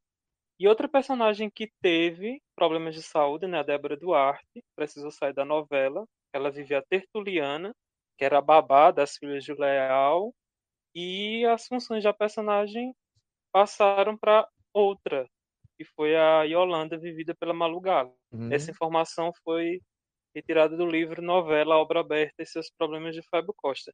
E uma coisa também que eu queria comentar, antes de passar para o Fábio, é que o Agnaldo Silva ele estava acreditado né, como supervisor de texto. Era isso que eu ia falar. eu amo. Então Vai, fala, continua. fala. Ai, ai. Não, ele estava acreditado, né? Estava acreditado, Fala, ele fala, era fala. supervisor de texto da novela, porque você sabe, né? Um autor, digamos assim, novo, né, que está estreando na Globo, sempre tem um, o auxílio de um autor mais tarimbado, né, para dar aquele direcionamento, né? Então, o Agnaldo Silva foi escolhido para direcionar o Bosco Brasil. E aí, é, em 2012, né, o Agnaldo foi dar uma entrevista no Roda Viva e foi perguntado para ele, né? Agnaldo, chega aqui. Você supervisionou tempos modernos. Qual foi a sua participação nessa novela? O que foi que você sugeriu, o que foi que você fez e tal? E o Agnaldo disse o quê? Ah, não tem uma participação consistente, não. Meu Deus. Ai, ele não ai. queria a bomba, né? Ele não queria a bomba para ele. Mas é curioso, porque eu já tinha lido entrevista do, do Aguinaldo, não lembro se foi para minha novela, ele falando, né, que ele tinha proposto algumas coisas para a novela e o autor não tinha aceitado nenhuma, não tinha acatado nenhuma. Então, quem é que tá falando a verdade aí? Será que o Aguinaldo é. esqueceu que foi supervisor? Igual a igual a Deodoro esqueceu que era vilã, que era robô? Caiu o questionamento, né? Ai, ai. Enfim, é, enfim, na coluna do Flávio Rico, do UOL, datada do dia 14 de março de 2010, o Agnaldo ameaçou abandonar a supervisão dessa novela. A nota diz assim: Que ninguém se surpreenda com a saída de Agnaldo Silva da supervisão de Tempos Modernos, a novela das sete da Globo. O motivo, dizem no social, é que o autor já estaria mergulhado no seu próximo trabalho com estreia em 2011 e quer se dedicar somente a ele, sem misturar estações. No entanto, há quem jure que as suas relações com o Bosco Brasil azedaram demais nos últimos dias. Drama com final antecipado, Fatalmente, um outro novelista, tão experiente quanto, será designado para substituir nas funções. Questão de tempo. Ai, ai. Ele tinha dito num evento no Rio de Janeiro que, abre aspas, não me sinto responsável pelo sucesso ou insucesso da novela. Uma tentativa de inovação, mas a novela tem que ser novela, não dá para mexer com a linguagem de folhetim. Fecha aspas. E no Roda Viva, e no Roda Viva, né, como eu já tinha citado antes, ele, ele fala sobre a participação dele na novela e diz, abre aspas, praticamente nenhuma, porque nada da novela tinha a ver comigo, fecha aspas. É aquela coisa, patrão manda, a gente faz. Mas vai que seja verdade, vai que o Agnaldo tinha Isso. sugerido alguma coisa, o Bosco não aceitou, é, então, então se fode aí, sabe? Então fica com essa Eu faria a merda aí. mesma É. coisa, eu te entendo, Agnaldo, eu faria a mesma coisa. Eu também. E, e só para encerrar Tempos Modernos, aqui ocorre o que aconteceu em Pecado Capital também, né? Eles repetiram um casal que deu certo em outras novelas, no caso Thiago Rodrigues e a Fernanda Vasconcelos, que tinham dado certo, entre aspas, em Páginas da Vida, em Malhação, e... mas aqui, gente, não, não rolou. Não rolou. É, nunca mais fizeram nada junto depois, né? Acho que acabou aí, né? Mas a próxima novela, gente, olha, meu Deus do céu, o problema aqui não é pouco. Dessa vez a gente vai dar uma voltinha agora no SBT, sai um pouquinho da Vênus Platinada. Vê que não é só a Globo que padece com essas coisas, não. Tem outras emissoras que também sofrem com tudo isso. A gente vai para falar agora um pouquinho de Sangue do Meu Sangue, novela exibida pelo SBT entre 1995 e 1996. Classificação para o horário. Livre.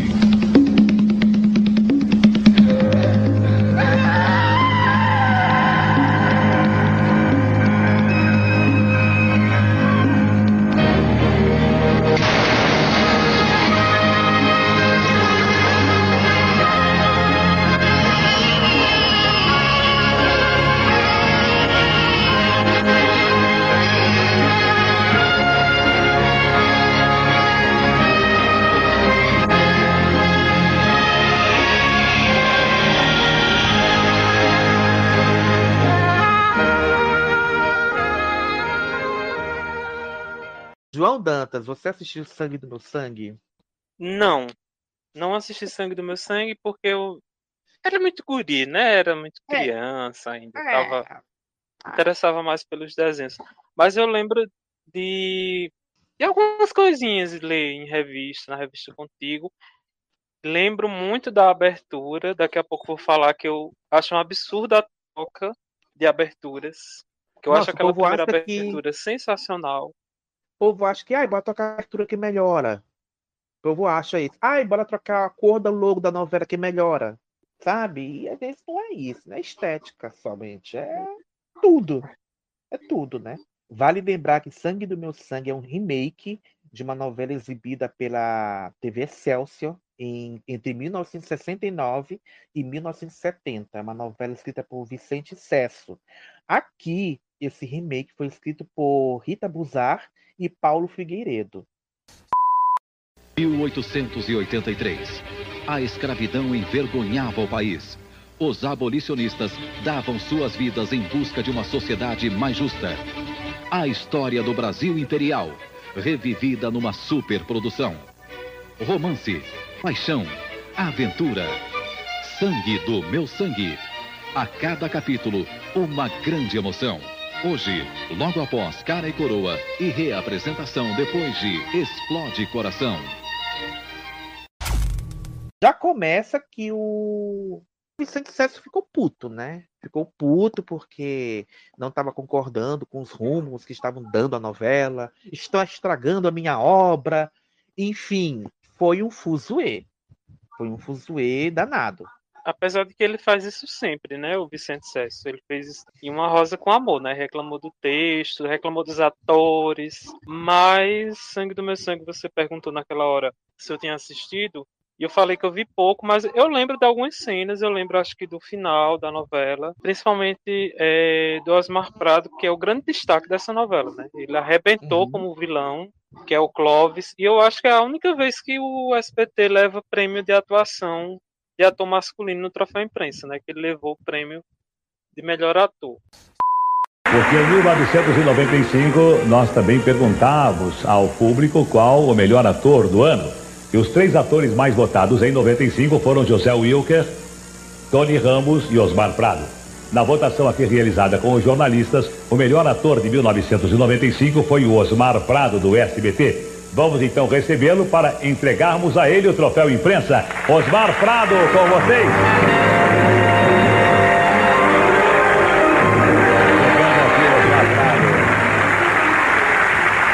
Meus parabéns, Osmar Prado. Realmente foi brilhante o seu papel na novela Sangue do Meu Sangue. Meu sangue. E você tá diferente, tá bonito hoje. Deixa eu pegar o microfone obrigado. aqui, entregar para você o troféu imprensa bem merecido Olha. e lhe fazer uma pergunta curiosa. Quando você estava fazendo o Sangue do Meu Sangue, você, naquelas cenas que empolgavam a plateia, que prendiam o telespectador, você achava que poderia ganhar o troféu imprensa? Passou pela sua cabeça isso? Bom, eu, eu, eu, na verdade, eh, quando eu faço um trabalho, eu procuro não, não esperar, quer dizer, assim, vou ganhar isso, aquilo. Eu procuro mergulhar nas personagens com toda a paixão e todo amor, porque eu gosto daquilo que faço, sou um ator privilegiado, vivo daquilo que gosto. E, evidentemente, no caso do Clóvis Camargo, foi um desafio para mim, porque até então eu vinha representando personagens eh, de segmentos sociais eh, inferiores, personagens eh, de caráter mais definido, né? E representar um advogado né, de um caráter escorregadio como Clóvis Camargo foi um desafio muito grande. Então, o que eu queria, na verdade, o que eu contribuí, na verdade, e me entreguei de paixão ao Clóvis, é que eu sabia que mais do que representar um personagem, nós estávamos consolidando o núcleo de teledramaturgia do SBT, que aliás eu te parabenizo pela Muito sua obrigado. coragem né, de, de competir nesse mercado, né? E nós sabíamos que fazer sucesso com, com o Sangue do Meu Sangue era consolidar esse mercado. Essa era a nossa preocupação. Tanto que houve uma crise na novela que nós superamos. E eu, então, me propus, junto com os meus colegas, não abrir mão disso. Quando veio o prêmio, foi uma surpresa muito grande. Eu me lembro que o Newton Travesso me ligou e eu não acreditei. Então foi o coroamento, quer dizer, o reconhecimento da parte do júri desse trabalho. Então ele tem um sabor fantástico, esse Eu prêmio. fiz a entendeu? pergunta, Osmar, porque geralmente atores e atrizes que ganham o troféu imprensa pertencem à Globo. Até porque a Globo faz mais novelas e os atores são, é, uma, uma- têm mais audiência. Agora, quando você segurou a novela Sangue do Meu Sangue e, e quando nós vimos o seu trabalho em cada um, em cada capítulo, nós realmente sentimos que você teria todas as chances de disputar o troféu imprensa. E para nossa surpresa, no dia da votação, os jornalistas reconheceram o seu trabalho, votaram em você e hoje você está sendo premiado com muita justiça. É. Obrigado. Faço voto que continue brilhando no teatro e também na televisão. Muito obrigado. Eu agradeço aos jurados que votaram e os que não votaram também, porque tornou acirrada a disputa num processo democrático. Aos meus companheiros Wilker, que já me dirigiu, já dividi palco com ele, o Tony, eu divido com eles, meu muito obrigado. E mais uma vez torço, Silvio, para que o núcleo de teledramaturgia do SBT se consolide, se reforce, que a gente amplie este mercado e que a gente tenha cada vez mais audiência. Muito obrigado. Eu tenho orgulho de pertencer à sua casa. Felicidade para você, muito obrigado, muito grato. E Sangue do Meu Sangue, ela já começa. É muito aquele episódio que a gente fez na primeira temporada. Pretenciosa, né?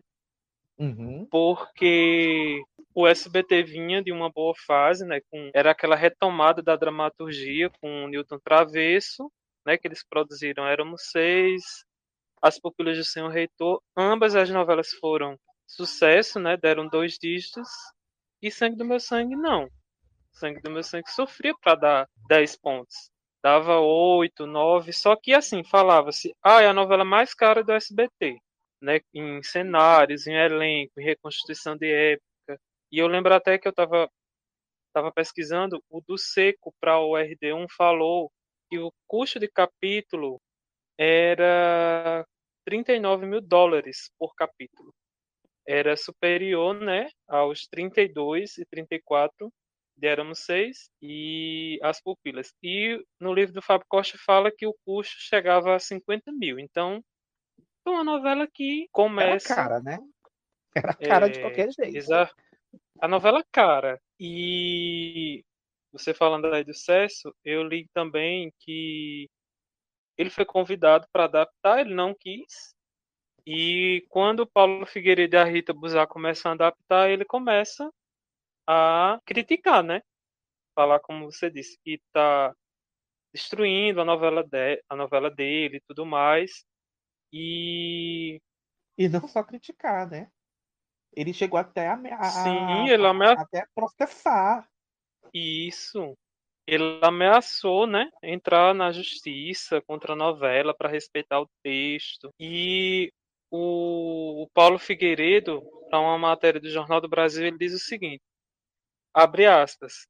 Quando se faz o remake de uma novela, não dá para simplesmente copiar o que está escrito no original. A história de Sangue do Meu Sangue deveria ter 240 capítulos, mas recebemos a obra faltando 20 e algumas estavam ilegíveis. Fecha aspas. Porque a intenção da novela é que, como em 69 a novela tem 240 capítulos, de 25 a 30 minutos, com muitas cenas longas, inclusive, essa nova versão tem que ser mais dinâmica. Então Exato. eles iriam pegar esses 240 capítulos, né, e comprimir em 180.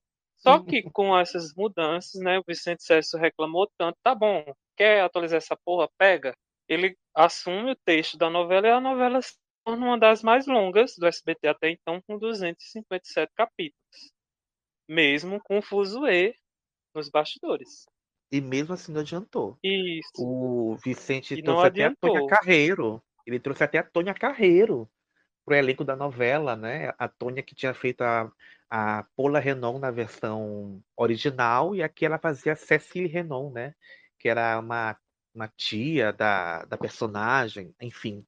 E na tentativa, né? De, ai, vamos ver se trazendo a Tônia melhora, enfim. Mas aí é, não adiantou, continuou na mesma, até piorou, trocou a abertura, abertura xoxa, anêmica, fraca, enfim, inconsistente. Só falando dessa abertura, né, que era a abertura do escravo, né, fugindo com o filho ao som do hino da proclamação da República e em determinado momento ele é, solta os grilhões, né, e, e grita, né, por liberdade, por eu acho essa abertura sensacional, uma das melhores que o SBT produziu. Aí depois Essa- trocaram pra um aparecendo no elenco lá, andando na Ai, cidade gente. cenográfica. Ai, ai.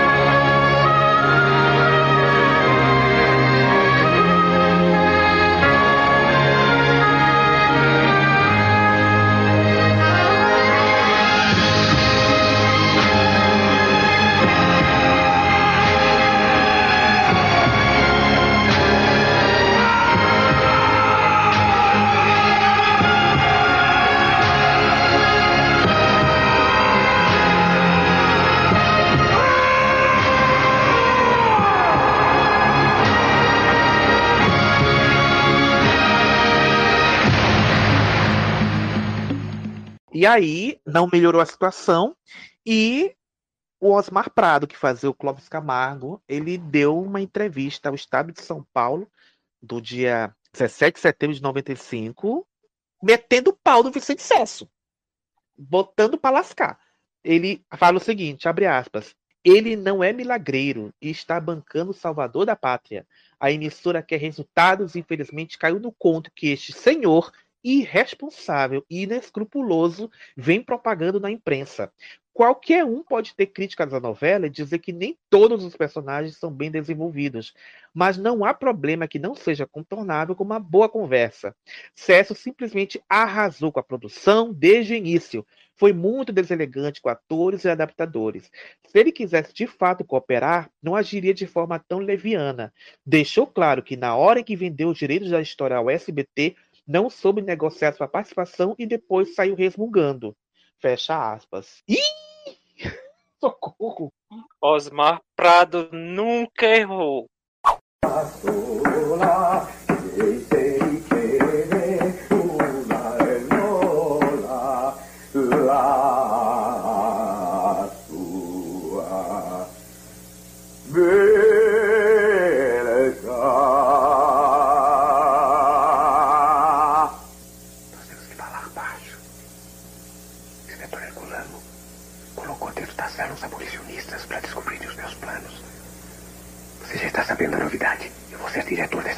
Vou mandar prender o inspetor Herculano. E vou mandar prender você também. Você não pode ficar solta. Você é uma ameaça pública. Você é uma víbora peçonhenta.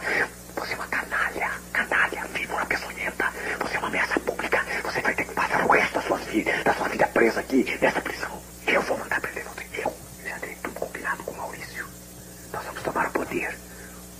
O Maurício vai ser imperador e você seguir a carreira artística. Já estou tomando aulas de canto. Você viu como minha, minha voz está colocada? Só aprendendo a partitura. Clóvis, procure se acalmar. Estou calmo, estou ótimo. Estou muito bem. Começou a temporada lírica? Começou. Há dez dias começou a temporada lírica. Eu vou me apresentar. Vou cantar Il Pagliacci, do Leão Cavalo. Veste la giuba. Veste la giuba, la vagia in farina. Estou me preparando, só falta assinar o contrato. Vamos ensaiar, nos preparar para a. Vamos fazer uma turnê nacional. Depois vamos para a Europa. O que, que você veio fazer aqui? O que, que você veio fazer aqui? Eu já não disse que não quero que você venha aqui na minha sala, quando eu estou trabalhando? Eu já não disse que não quero que você venha à minha sala quando eu estou trabalhando?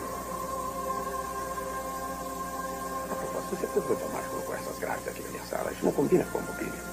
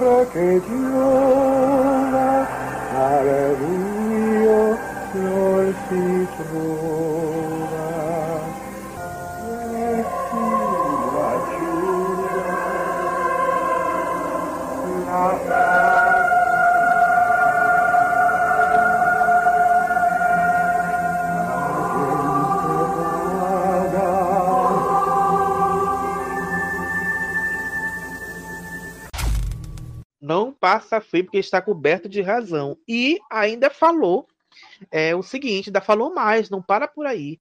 Abre aspas. É, porque tinham dito, uma, que o Vicente tinha acusado, né? É, sobre uma possível participação na versão original, uma coisa assim do tipo. E ele falou o seguinte, o Osmar Prado, abre aspas. Esse foi um outro dos venenos lançados pelo Vicente Cesso. Ele disse que eu me maquiava de negro para fazer uma ponta na versão de Excelsior, porque queria insinuar algo do tipo. Quem é este que fez uma ponta na primeira versão e hoje ousa ser protagonista? É preciso refrescar sua memória. Não estive no elenco da primeira versão e já era ator de TV há quase 10 anos quando a novela foi ao ar. Fecha aspas. Nossa. Puta que pariu, gente. Meu Deus. E Sangue do Meu Sangue padeceu muito com essa troca né, de, dos autores, com a insatisfação do, do elenco. Várias atrizes reclamaram da falta de direção, vamos dizer assim, competente né, para auxiliar. O- Os homens já estavam inflamados de todo jeito, então Beto Coelho, Lucélia Santos, para acabar, tentar acabar com os problemas, o SBT começou a mudar o horário da novela, isso piorou, né? Porque não tem fidelização. Como é que vai ter audiência? Desculpa te interromper, você falou da Beth Coelho, eu me lembrei que foi uma das primeiras coisas que ele mudou, né? Porque a Beth Coelho fazia uma, uma moça que, que se disfarçava de homem para frequentar clubes abolicionistas e tal. E ele foi logo tirando isso. Não tinha essa palhaçada, não. Tirou Sim. isso. E você, falou mal você tem as aspas dele? As Amigo, não aspas, tem as tenho. aspas, né? Não tenho. Você tem aí? Ele Pode ler. assim, abre aspas, essa personagem travestida de homem é ridícula e não engana ninguém. Fecha aspas. Meu Deus do céu, gente. E, Ai, ai. e ele fala o seguinte também, né? Tem outra aspas, gente, que ele fala da Rita Buzar, que era antiga autora, né? Que, coitada, foi demitida, saiu da novela. Aí ele diz o seguinte, abre aspas. A Rita Buzar disse que eu era Magadã. não trabalhava há muito tempo e estava querendo aparecer. A novela está sendo escrita fora de ordem e eles estão tentando salvar a história na edição. A Paula Renault deveria ser interpretada por uma atriz mais velha, como Irene Ravache, para que a diferença de idade entre ela e Lúcio ficasse evidente, fecha aspas. E de fato, né, depois ele traz a tia da, da Paula, né, que era, como o Fábio falou, a Tônia Carreiro, para ver a Cecília. Aí ele não estava errado, né? Porque quem fazia a Paula na, do remake era a Bia Saido. Bia Saido era par com o Tarcísio Filho. E aí você vê que eles, ela não parece tão velha como, a, como o texto sugere, né? Aí realmente eu, eu dou razão pro Vicente Sessa. Isso. E, enfim, né, gente? Sangue do meu sangue. Apesar dos pesares, eu queria ver essa trama. Queria que o SBT disponibilizasse. Tenho muita curiosidade. Nossa, sim. Será que a próxima novela. Nossa, não, será não. Não tem. A próxima novela que a gente vai falar agora, gente, meu Deus, se Sangue do Meu Sangue fosse fuzuê todinho durante a novela, essa aqui deu que falar praticamente antes da novela, né? A gente vai falar desenterrar aqui uma novela que praticamente ninguém mais lembra. A gente vai falar aqui também do SBT, uma novela que foi ao ar em 1996, chamada Antônio Alves Taxista. Se quiser fazer amor, eu faço. Se quiser trocar de roupa, trocamos. Se quiser, preencho teus espaços. Se quiser fazer, eu faço planos. Se disser que sou teu homem, aceito. Se quiser fugir do mapa, dá um jeito. Vão dizer que o nosso amor é um arraso. Se quiser casar comigo, eu caso. Se quiser, grito pro mundo inteiro. Estou apaixonado por você. Deus do céu. Existiu ou foi delírio coletivo? Foi um surto? Que isso? Que isso? É um filme? Enfim, nem eu sei definir essa novela, gente. Nem eu sei definir. Mas é, o João que tem uma história boa sobre o começo dessa novela, né? Porque você está comentando das três novelas. Isso. Foi um, um projeto, foi um projeto audacioso do SBT, finalmente produzindo dramaturgia para os três horários, e no mesmo dia eles lançaram três novelas: Colégio Brasil, ali na faixa das seis, Antônio Alves Taxista e Razão de Viver. Você vai gostar, você vai mudar. Alô, como você já deve estar sabendo, nesta segunda-feira o SBT lança três novelas de uma só vez. Esse é um fato inédito na televisão brasileira, o que mostra a ousadia de uma emissora preocupada em levar ao telespectador mais alternativas de qualidade na TV. São três histórias completamente diferentes e para matar a curiosidade, nós vamos dar uma pequena amostra do que vem por aí. Agora que você já viu o que essa galera vai aprontar por aí, é a vez do romance. Antônio Alves Taxista, a volta de Fábio Júnior às novelas.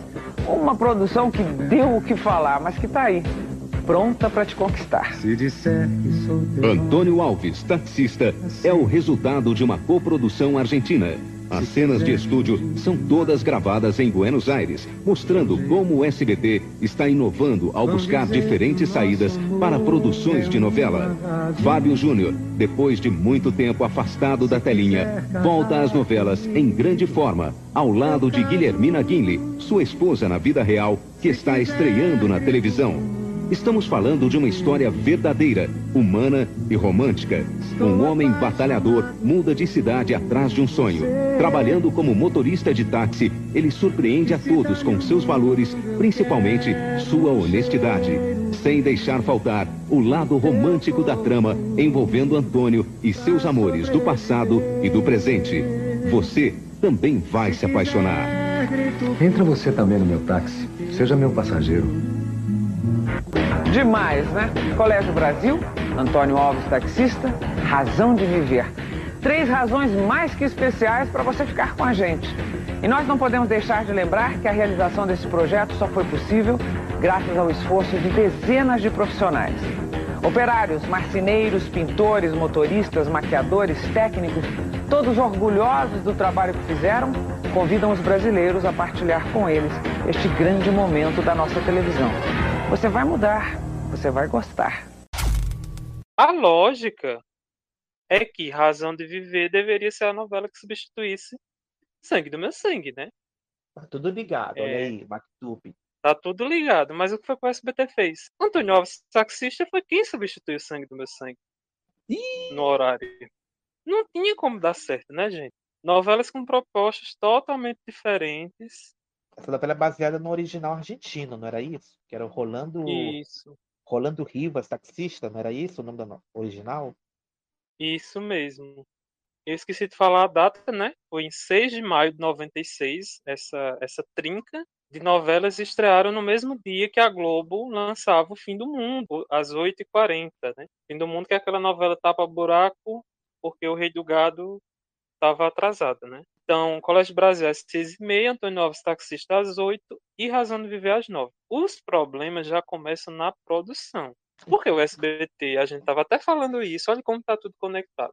Num grupo né, que a gente tem com a, com a Nath Maia, maravilhosa. O SBT não tem estrutura para lançar três novelas ao mesmo tempo. Nunca teve, né? A prova é que duas dessas produções foram destinadas a produtoras independentes, né? Antônio Alves Taxista para uma produtora da Argentina, é, Honda Studios, e a Colégio Brasil para a JPO, né? Do, do Paulo Valone, né? Isso. Ação de Viver era produzida pelo próprio SBT. Isso. E também tinha um- uma, uma ideia né, de vendas para o mercado internacional. Por isso que teve essa junção do SBT com a Honda Studios. E o SBT, eu lembro, estava até vendo um- uma chamada, e o SBT também quis gastar né, com essas novelas e começou a contratar muitos atores, dentre eles Adriana Esteves para Razão de Viver e a grande contratação Sônia Braga para Antônio Oh. Alves Taxista. Oh! Inclusive com direito a chamadas. A gente vai colocar um trechinho aí para vocês. Sônia Braga. Fábio Júnior. Gianfrancesco Guarnieri. Adriana Esteves. Raul Gazola. Vera Zimmermann. Já mudaram para o SBT.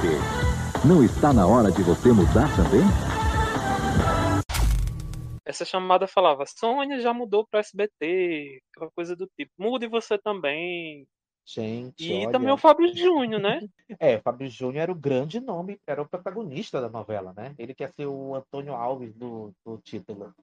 Isso. Inclusive, um dado interessante é que tanto a Sônia quanto o Fábio eram os únicos contratados pelo SBT. O restante do elenco era contratado pela produtora. Só que o que foi que aconteceu, Fábio, com a Sônia? Ela curtiu essa ideia de trabalhar para uma produtora? Não, né? Não curtiu e ela ainda, ainda por cima desistiu de fazer a novela, né? Porque a, a novela marcaria a volta da Sônia às novelas brasileiras. A última que ela fez foi em 1980, é a novela Chega Mais. A Sônia viveria a personagem chamada Odile. Odile seria a vilã da novela e seria a amante do Antônio Alves, taxista. Olha só. E ela deu uma entrevista para o jornal o Globo no dia 17 de março de 96, onde ela fala que aceitou o convite porque gostou da personagem. Já começa por aí, né? Gostei da personagem, vou fazer. Ok. E ela fala o seguinte: abre aspas, Odile Brunet adora dinheiro, mas Sônia nem tanto. Ai, ai. Meu a Deus. Sônia chegou a gravar as primeiras cenas, né, da novela, mas ela quer saber, não fazer essa merda não. Ana Paula Arósio não foi a primeira, abandonou as gravações da novela, né? É, porque ela reclamou muito da baixa qualidade do texto da novela, que vinha com erros e muitos clichês dos dramalhões dos anos 60 que não faziam mais sentido numa novela exibida e produzida em 1996. E aí foi embora. Não vou fazer essa porcaria não. Não sou obrigada. E foi embora. Voltou para Hollywood. Isso. E também reclamou do, do figurino também da personagem, Cafona. segundo ela. Socorro. Não, e você ainda esqueceu que ela parece que varreu a rua em protesto. Não tem essa Socorro. história. Teve isso. que a- Teve isso que a- é, os produtores disseram que a Sônia foi muito hostil com eles e tudo mais. E que ela é, varreu as ruas da Argentina. Ao invés de gravar, né? Ao invés de gravar, foi lá varrer a rua. Mas é porque ela estava participando de um movimento chamado Loucos Varridos de conscientização ambiental. Mas isso que isso pegou mal para os argentinos. Enfim, Socorro. Soninha também não quero mais, saiu da novela. E ela também fala que o personagem estava muito alheio à trama central. E ela saiu e foi substituída pela Branca de Camargo, né? Que vinha de participações em As Noivas de Copacabana e Tropicalente.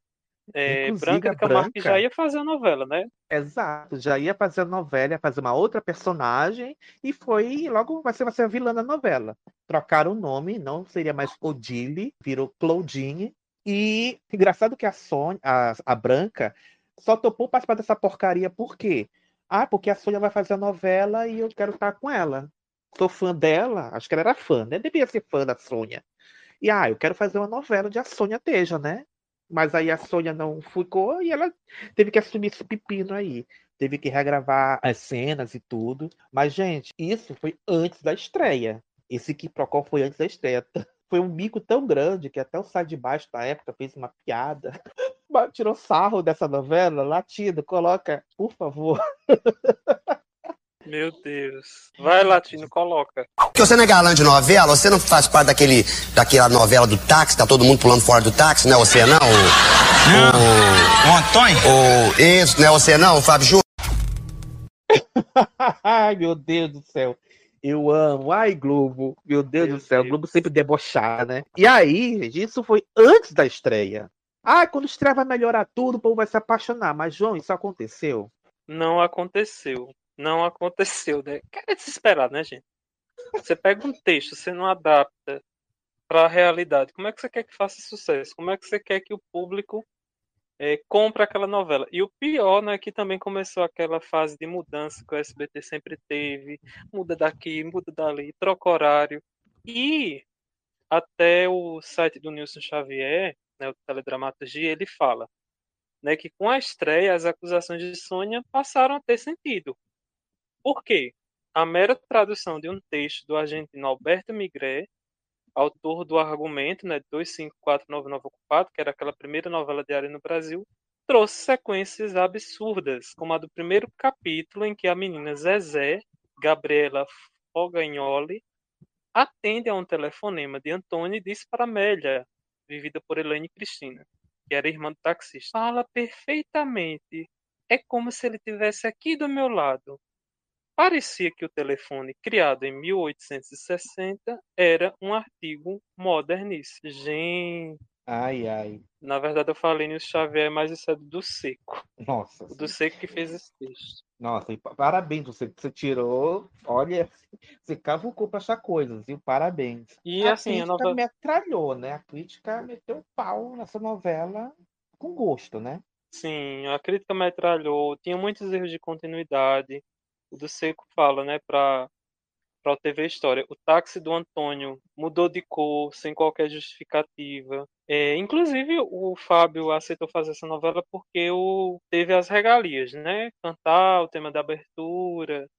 E ele pediu para trocar o nome, porque o nome era Rolando Rivas. E pediu para ser Antônio, né? Tony, porque era a profissão do pai dele, que era taxista que tinha sido assassinado durante a jornada de trabalho. E assim, foi um fracasso total. O Fábio falou, né, que é, o texto foi massacrado. A reprise, que tinha uma reprise na faixa do almoço, tinha audiência pífia, o SBT cancelou. E a ideia era ter 120 capítulos. É, só que acabou com 82 capítulos só. Era tão ruim que não tinha como manter mais no ar. Nossa. E olha que a- o que a crítica falava da novela.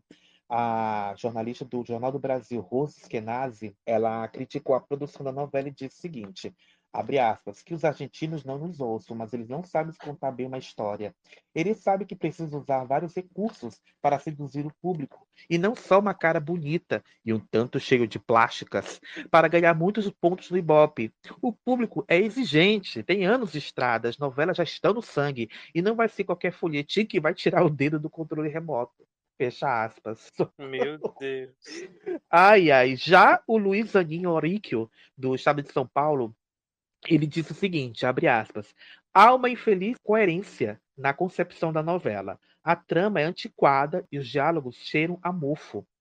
Essa parte, digamos assim, literária, tem sua completa tradução na técnica de gravação usada pelos estúdios argentinos. Os enquadramentos de câmera são convencionais, burocráticos mesmo. A iluminação é precária, como se a produção quisesse fazer economia de refletores. Tudo isso reforça o ar antigo daquilo que se vê na telinha. Fecha aspas. Meu Deus. Ai, gente. Nossa, o povo tinha pena, né? Não, e falando dessa coisa das três novelas, é, as investidas não deram certo, as três novelas não deram certo, e o SBT passou a diminuir né, o investimento com dramaturgia brasileira, tanto é que a substituta de Antônio Alves foi quem? Quem? Thalia. Olha. Thalia. Maria Mercedes.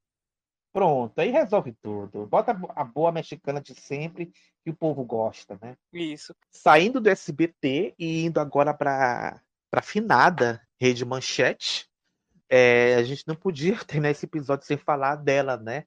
É uma novela que não só foi, foi tão problemática que, inclusive, decretou o fim da emissora. Olha só, gente, estamos falando de Brida.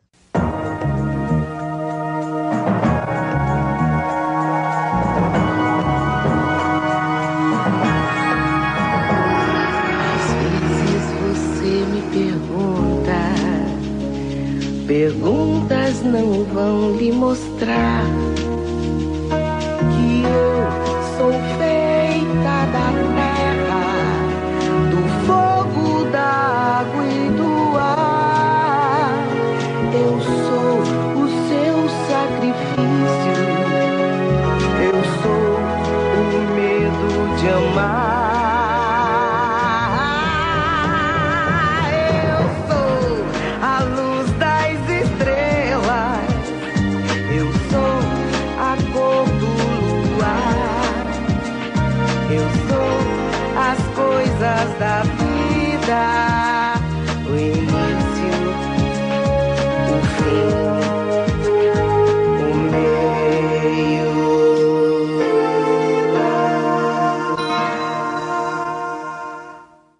Que a gente até falou um pouquinho, né, no episódio da Jin.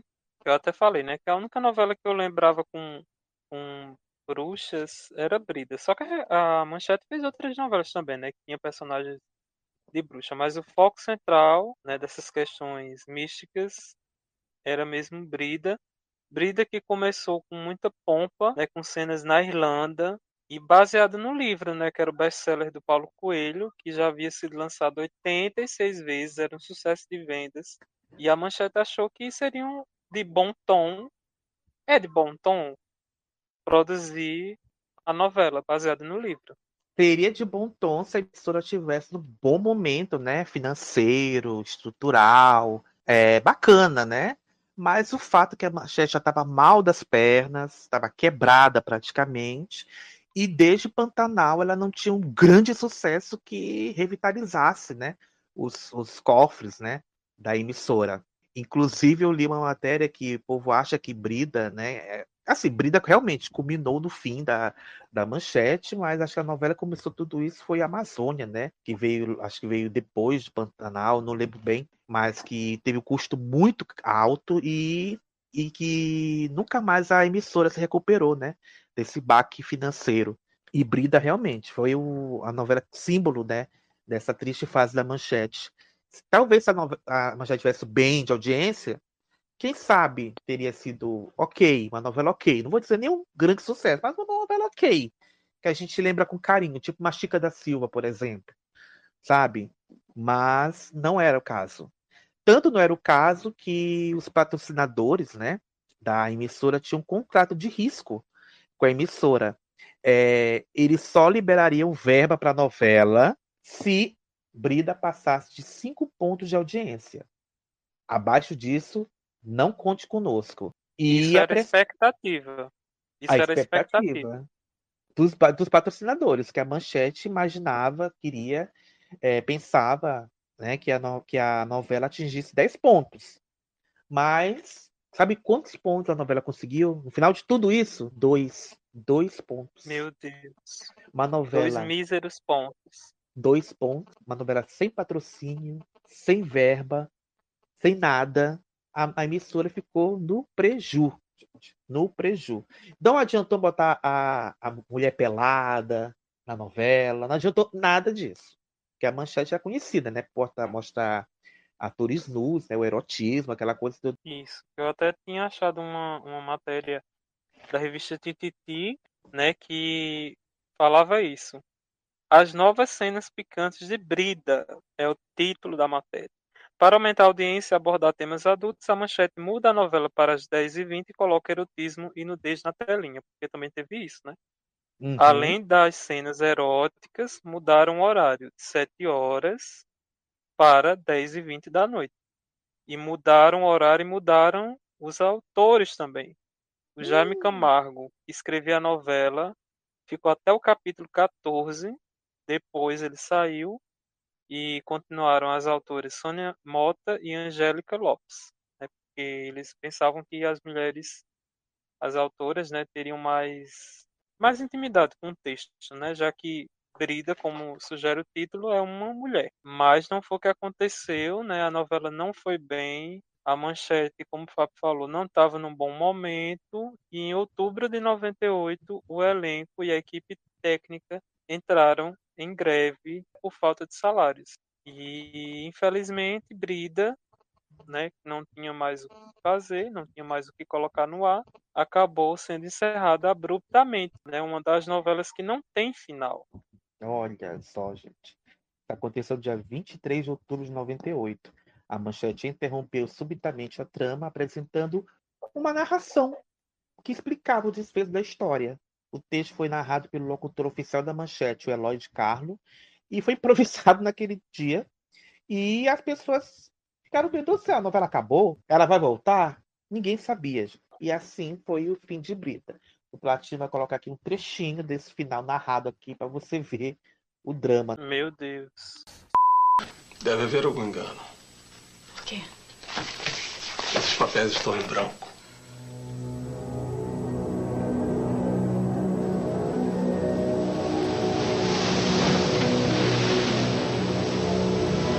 Ninguém pode fugir do seu destino. Todos os personagens caminharam na direção do seu. Mercedes descobre o mau uso que Ed fazia do esoterismo, explorando a crendice alheia. Como vingança, prepara uma poção mágica que deixa Ed por muito tempo sem fazer uso de seu poderoso instrumento de sedução. O castigo serviu de lição. Ed pede perdão a Mercedes, que acaba devolvendo a liberdade ao conquistador inveterado. Ed reabre a Casa da Felicidade e descobre que será o pai dos filhos de todas as mulheres que passaram por lá. Promete fidelidade a todas elas de uma vez. Socorro, doente de amor, não enxerga o verdadeiro malcaratismo de Afraninho. Mata Mira, a amante dele, para libertar o marido, mas acaba sendo morta por ele. Afraninho tenta fugir com as joias, é descoberto e denunciado por Paulina. Amarga seu fim na prisão. Val descobre uma paixão fulminante por um cliente de suas apetitosas quentinhas. Abandona tudo para viver seu grande amor. Hermê, tentando salvar Cris de um novo envolvimento com Vargas, acaba sendo morta por Lilian, amando do feiticeiro. Depois de ser internada como louca, Brida foge do hospital com a ajuda de Mariano, um homem que será decisivo na sua vida. Ela finalmente consegue desmascarar a rede de corrupção de Vargas. Cris e Cláudio vão parar na cadeia. Mariano é o mago responsável pela iniciação de Brida. Através dele, ela descobre que tem uma grande missão na vida: transformar-se numa bruxa, destruir Vargas e descobrir sua outra metade. Brida compreendeu que durante séculos, desde os tempos da Irlanda, estava sendo preparada para enfrentar Vargas e sua poderosa energia negativa. O mal encarnado no feiticeiro precisava ser destruído para que ela se tornasse uma verdadeira bruxa, ajudando as pessoas e vivendo em paz. Brida e Vargas travam uma luta na casa de Lawrence. Quebra o punhal de Vargas e o feitiço vira contra o feiticeiro. Vargas, agonizando, ainda consegue forças para matar Lilian. Isabel, sua mãe, fica rica e se envolve com um garotão. Para completar sua missão, Brida precisa descobrir sua outra parte: Lawrence ou Mariano? A resposta definitiva viria no seu ritual de iniciação. Numa prece feita com as palavras da alma, Brida consegue decifrar os sinais. Mariano e Lawrence são os dois, a sua outra parte. Mariano era a parte que libertaria Brida para o amor e que traria um novo sentido para sua vida. Lawrence é a parte que ficaria com Brida definitivamente para toda a eternidade. Aí que aconteceu? Brida foi interrompida, Pantanal substituiu no seu horário, né? Numa matéria da Folha de São Paulo, né, ele destaca: Brida acaba na sexta sem final. Por conta da crise financeira da emissora, abre aspas, os atores da produção da novela estão sem receber seus salários há um mês e meio e se recusaram a gravar os três capítulos finais. O capítulo 54 de sexta ficou sendo o último capítulo da novela. Fecha aspas. Pois é, e aí com tudo isso, a emissora A Manchete saiu do ar definitivamente, né? No dia 10 de maio de 1999, depois de 16 anos da sua fundação. Uma curiosidade, João, você sabia que até hoje os atores de Brida ainda lutam para receber por não por essa novela? Nossa, até não hoje, sabia. Até hoje, quase 24 anos depois, né? Atores como Carolina Cashin, que era a protagonista da novela, que inclusive chegou a processar a Rede TV, que é a sucessora da Manchete, e ganhou a causa, né? Mas muita gente ainda tenta receber sua grana lá, seus direitos, e não consegue, até hoje. Porque é aquela coisa, né? Quando uma emissora é, entra em falência, quem é que herda? A emissora substituta? Quem tem que pagar? Como é que é isso? Então é uma questão complicada, né?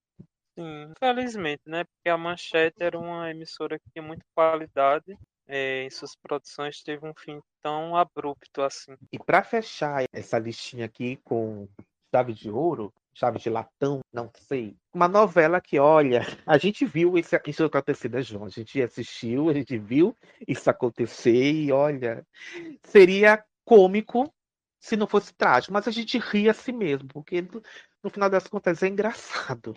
A gente vai falar agora de máscaras.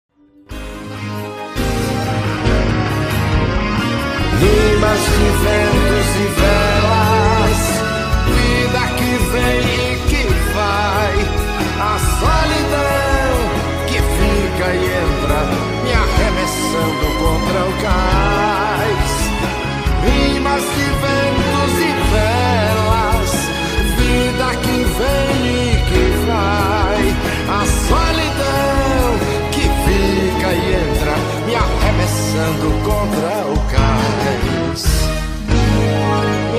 arremessando contra o cais. Você não tem a impressão de ouvir essa música, esse trechinho dessa música aí, que o Fagner estava meio desanimado para cantar essa música? Eu acho que já era um sinal. Eu acho que já era um sinal. Já era um sinal. Sinais, fortes sinais. Máscaras é uma novela produzida pela Record em 2012. Foi uma novela escrita pelo Lauro César Muniz. Foi a última novela dele lá. A gente não vai abordar muito, enfim, que vai chegar o momento dela. Que a gente vai falar aqui é dos problemas de máscaras, né? Que não foram poucos, né, João? Já começa na estreia, né? Pouco antes da estreia, umas declarações que o Lauro César fala, né? Que ele meio que critica, né? A, a classe C, as novelas da Globo que estavam indo por esse lado. Eu acho que o Lauro, fa assim, pensou que, ah, eu vou fazer uma novela diferentona, uma novela cult, uma novela que tem os diálogos mais rebuscados e vai dar certo, né? Meio que já tinha dado certo Poder Paralelo. Só que, gente, aqui foi um, um fracasso, né? Uma novela que a gente não entendia, eu assisti não entendi algumas coisas, tem coisa que eu entendi, tem coisa que eu não entendi. E o público, o grande público, não comprou a ideia de máscaras, né? Achou a novela enfadonha, problemática, confusa, porque tinha personagem que se passava por outros, tinha personagem sem nome, então a novela não fez sucesso. É, o Lau apostava né, na inteligência do público para essa novela. Máscaras é uma novela pretensiosa, mais uma das listas das pretensiosas, né? E o Lauro criticou na época essa coisa das novelas na época tá, estarem mirando na classe C. É, tem uma matéria aqui, uma entrevista que ele deu para o jornal, pro jornal Zero do Sul, no dia 21 de abril de, de 2012, que pergunta para ele se os executivos das principais emissoras estão mirando a programação no alardeado crescimento da classe C e se houve algum pedido da Record para encaixar a trama nessa proposta. Ele disse o seguinte: tenho uma ótima relação com a direção da Record, mas não chegou nenhum pedido desse até mim, ainda bem. Acho que essa nova classe C, chamada emergente, fez, faz parte do mesmo público que no passado nos prestigiou com atenção e audiência. E atualmente eles estão sendo chamados de idiotas. Em um país muito mais carente, nas décadas de 70 e 80, eles estavam aplaudindo nossas novelas mais ambiciosas. Não podemos menosprezar a capacidade de percepção e grau de exigência do público. E ele mete o pau também, dizendo o seguinte: o público é muito inteligente, mas está anestesiado pela enorme quantidade de dramaturgia ruim que está no ar. Por exemplo, Fina Estampa. Ele, Agnaldo Silva, fez excelentes novelas. Essa foi a pior. Tá errado? Meu tá. Deus. Não está errado. Nas décadas de 70 e 80, a classe C estava aplaudindo nossas novelas mais ambiciosas. Não podemos menosprezar a capacidade de percepção e grau de exigência do público. Popular não significa ser populista e pode ser de muito bom gosto e conteúdo. Ai, ai, isso foi só o começo, né? Isso foi só o começo. Foi só o começo. Nesta terça, uma viagem no navio de luxo pode esconder muitas histórias. Aquele senhor é o juiz Eduardo Sotero? É ele, por quê? Me condenou a 10 anos de prisão. Ela perdeu 10 anos da vida dela penitenciária e acha que ele é o responsável por isso. Você se trancou com os homens e agora quer me trancar também. São personagens muito curiosos, muito interessantes, que dão um brilho delicioso à novela. Assim que saiu o divórcio, a gente se casa, paixão. Por máscara significa outra identidade. Colocar uma máscara significa viver outra pessoa. Te amo, Zezé. Te amo, Zezé. Eles criam uma realidade própria. Maior animadora cultural do Rio de Janeiro. Nesse cruzeiro embarcam seis mulheres fascinantes, lindas todas, charmosas, sensuais. Uma mulher bonita como você, sozinha num cruzeiro significa alguma coisa. Quando o navio sai do porto, as pessoas vão cheias de esperanças e cheias de fantasias. Você tá metido nessa história de sequestro, tá? Nunca mais repita isso! Nesse cruzeiro vai haver uma pessoa que sabe o destino da Maria. Quanta história que tem aí dentro desse navio? Isso dá novela. Eu posso me chamar Teresa, Elisa, Beth. Há muito tempo eu deixei de ser. Uma mulher misteriosa, sem nome, sem passado, está ligada a Martin, que acaba de voltar dos Estados Unidos. Eu tava bem de vida nos States. Pergunta pra quem você quiser, eu não tenho culpa. Eu não confio em você. Eu devia justamente para os imobiliários que se afundaram na lama. Junto com ele, chega Manu, Uma prostituta de luxo. 300 mil pra abrir uma boutique. Você vai me arrumar esse dinheiro. Pega o coronel, você é linda. Ela quer deixar de ser prostituta, ela quer assumir uma outra vida. Maria, a irmã de Martin, é uma mulher frágil. Ela teve um surto, um processo de depressão pós-parto. O que eu fiz pro meu filho? Seu marido Otávio tenta salvar o casamento. Eu amo Maria. Mas o sumiço das pessoas mais importantes da sua vida E aí é um mistério. Onde está a Maria? Onde está o filho? acaba mudando seu destino para sempre. Em busca da Maria e do seu filho, o nosso herói, o Otávio, acaba sendo envolvido por uma organização criminosa. Todos vão se esconder atrás de máscaras. Muitas pessoas estão escondidas atrás de máscara. O nosso país está cheio de mascarados. É, que eu falei, né, que tinha essa questão da direção equivocada, do estranhamento do texto. Tanto é que os diretores foram trocados, né? O, saiu o Inácio Coqueiro e entrou o Edgar Miranda para tentar salvar, né, o, o barco do naufrágio, né? Barco não, navio, né? Que Máscaras passava no navio, não era isso? E a novela teve muitas mudanças de horário por conta da Fazenda, tinha capítulo era exibido à meia-noite, então isso contribuiu ainda mais. E como eu falei, tinha muita questão confusa, porque o, o, o personagem do Fernando Pavão se fazia passar pelo Heitor Martinez. E depois o personagem do Heitor Martinez se fazia passar pelo do Pavão. É, você não sabe quem era quem. Já começa por aí. Isso. E apesar do Lauro ter escrito é, boas tramas, né, inclusive na Record, com Poder Paralelo Cidadão Brasileiro, na Máscaras não não deu certo, né? Não deu liga o, o, texto com a direção, com os atores. E Máscaras transformou a pior audiência da Record desde a retomada da dramaturgia, né, da teledramaturgia em 2004. Exato, exato. Tanto que essa novela simboliza, né, o fim dessa ascensão, digamos assim. E você falou do descontentamento de atores. Eu acho que o mais célebre, o mais clássico é a Luísa Tomé. Olha aqui, gente, de novo. Olha como tá tudo, tudo conectado. A Luísa Tomé fazia a personagem Geraldine nessa novela e estava insatisfeita, estava chateada. Ela perguntou no Twitter. Gente, eu amo quando barraco rola no Twitter, gente. Melhor lugar. Ela perguntou no Twitter para o Mário Viana, que era um dos roteiristas da novela, se o autor da novela, Lauro César Muniz, estava satisfeito com a figuração que ela estava fazendo. Meu Deus! Já começa por aí, né? E aí. Não, gente, eu estou aqui com os tweets, né? os prints dos tweets originais. Aqui a gente faz um trabalho investigativo. E ela fala o seguinte: deixa eu colocar o óculos aqui. Ela fala o seguinte: é, não é a primeira novela que faço do Lauro, mas com certeza será a última. Me sinto humilhada. Ele não escreve para mim. Mentira! É mais digno. Ai, aí ela respondendo uma pergunta de um fã, né? Perguntaram para ela: "Estou acordada até agora para quê?" Claro, ver minha Luísa Tomé em máscaras. Amo que amo. E a Luísa respondeu: "Ver a mim difícil." Ela fala mais.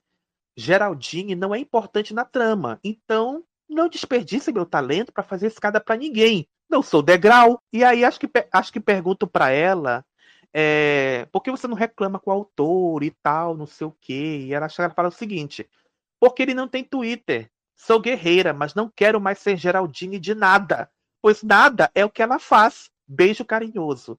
Essa que ela mandou pro Mário Viana, né?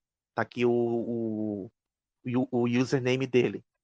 Aí a Luísa Tomé manda o, umas mensagens para Mário Viana, né? Ela manda o seguinte: Boa noite. Será que o Lauro está gostando da figuração que estou fazendo?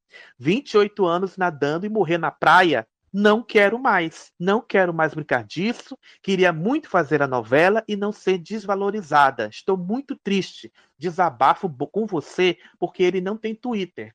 Sou guerreira, mas não quero mais ser Geraldine de nada, pois nada é o que ela faz. Beijo carinhoso. Meu. Gente do céu. Coberta de razão a Luiz Tomé. E aí o usuário pergunta para alguma coisa para ela, porque assim, nessa época do Twitter, nessa época pré-histórica, não tinha aquela coisa do citar a mensagem, então não sei o que foi que ele perguntou, né? Que tinha o, RT era manual, olha como era antigamente. E aí é, é ela responde o usuário o seguinte: se o autor escrevesse para mim, seria bem melhor.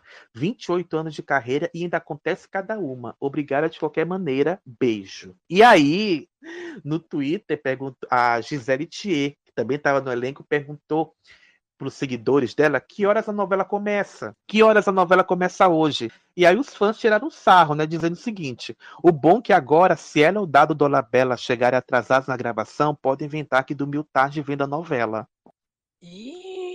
Porque ainda Meu tinha Deus isso também, né? Os atrasos do dado.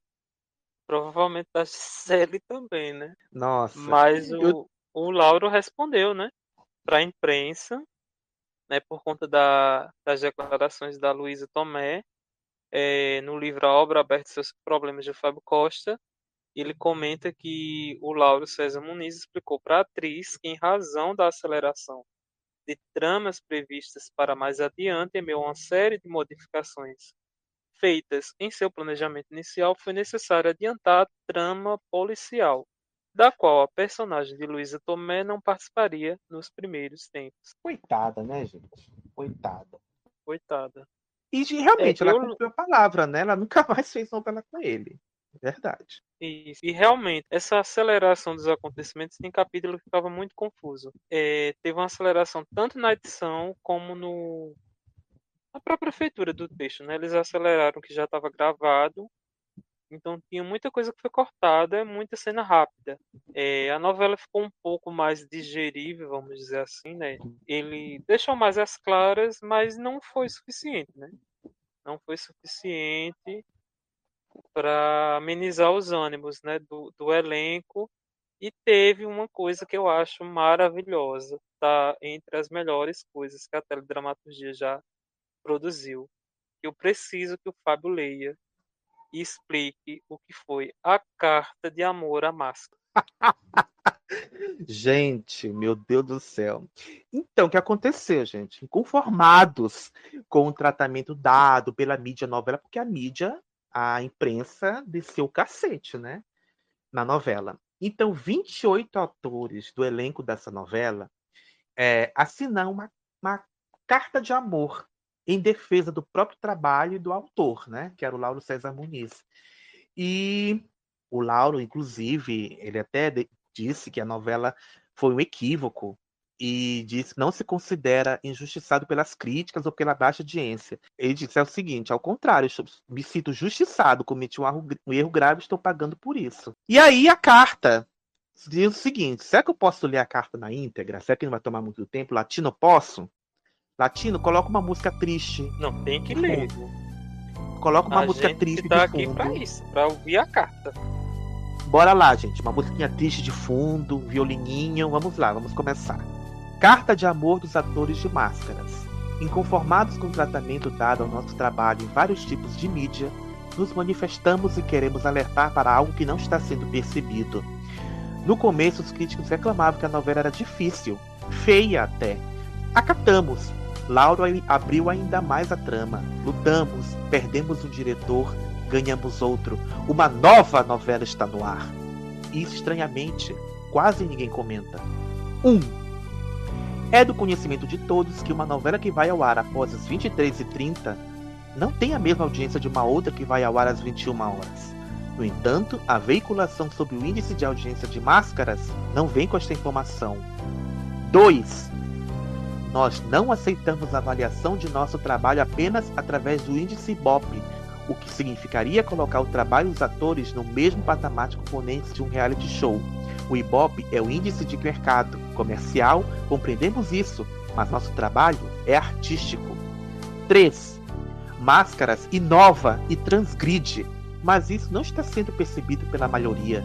O que não estão vendo em nossa novela é que ela quebra com os clichês das novelas convencionais, quando apresenta um galã dúbio que tanto pode ser bom ou mau caráter, sem heroísmo romântico, vilões que se apaixonam, cujas ações estão, são misturadas com humor e atitudes paradoxais, sem maniqueísmos. Um casal que tem um filho imaginário, uma metáfora, algo inexistente em novelas, personagens com tesão, explícita e realizada, fugindo aos padrões antigos de comportamento, um retrato político do capitalismo selvagem internacional, ao mostrar uma organização com interesses em propriedades de outra nação, como acontece com o petróleo do Oriente Médio, ou com a loucura dos investidores da Bolsa Americana em sua ambição desenfreada, levando o mundo a uma crise imensa. Não é justo que essa inovação, essa ousadia não fique registrada, seja tratada tão prosaicamente, baseada tão somente no valor Ibope. 4. Não estamos incomodados por qualquer crítica desfavorável, respeitamos o gosto de cada um. Afinal, o que seria da música brega se todos gostassem de Mozart? O que seria de Van Gogh, que só vendeu após a morte? O que nos dói é saber que esta, que será a última novela de Lauro César Muniz, tem sido tratada de forma tão equivocada por alguns veículos da mídia, sem o cuidado de prestar atenção ao texto desse grande dramaturgo, cuja obra plenos de amor e garra representamos. Além disso, trata-se do nosso ofício e do nosso mercado de trabalho. 5. Temos encontrado uma reação calorosa nas ruas e sabemos, isto não acontece com trabalho sem audiência. A TV de hoje tem tantos canais, tanta programação, que não se pode cobrar das pessoas que acompanhem tudo. E talvez por isso não tenham percebido que estamos alertando agora. Mas, tendo feito já as mudanças que grande parte da mídia tanto criticou e talvez estivesse certos em alguns aspectos, seria honroso que, no mínimo, comentasse de forma mais respeitosa e opinassem inclusive sobre a nova novela que vem sendo exibida. Chama-se Máscaras e é boa pra caramba. Assinam Bárbara Bruno, Bem-vindo Sequeira, Carlos Bonou, Domingos Antônio, Eliette Cigarini, Fernando Pavão, Flávia Monteiro, Giuseppe Oristânio, Heitor Martinez, Iris Bruzi, Jean Fercontini, Jonas Bloch, Jorge Pontual, Lívia Rossi, Luísa Curvo, Marcelo Escorel, Márcio Killing, Nicola Siri, Nina de Pádua, Paloma Duarte, Pamela Vidal, Petrônio Gontijo, Raul Gazola, Renato Oliveira, Roberto Tempo, Sabrina Costa, Taxu Carvalho e Tel Fox. Pode tirar a música dramática latino. Ai, gente, olha, eu não vou rir em respeito. Eu não vou rir em respeito, que alguns pontos da carta eu concordo. Mas é, mas é triste, né? Mas de certa maneira é triste. Você faz um trabalho, você quer que pessoa, as pessoas reconheçam, você quer audiência, você quer o reconhecimento, né? E é complicado, porque infelizmente é um mal que muita gente, não só as, as emissoras, mas esse povo que se diz muito entendido em novela e tal, ai, a novela teve que dois pontos de audiência é um fracasso, teve isso, é ruim, sabe? É complicado medir um produto pelos números. Eu acho que tem que medir pela qualidade, né? Porque tem tanta novela ruim, gente. Olha, o Lauro citou Fina Estampa. Tem uma audiência estupenda? Tem. É boa? Não.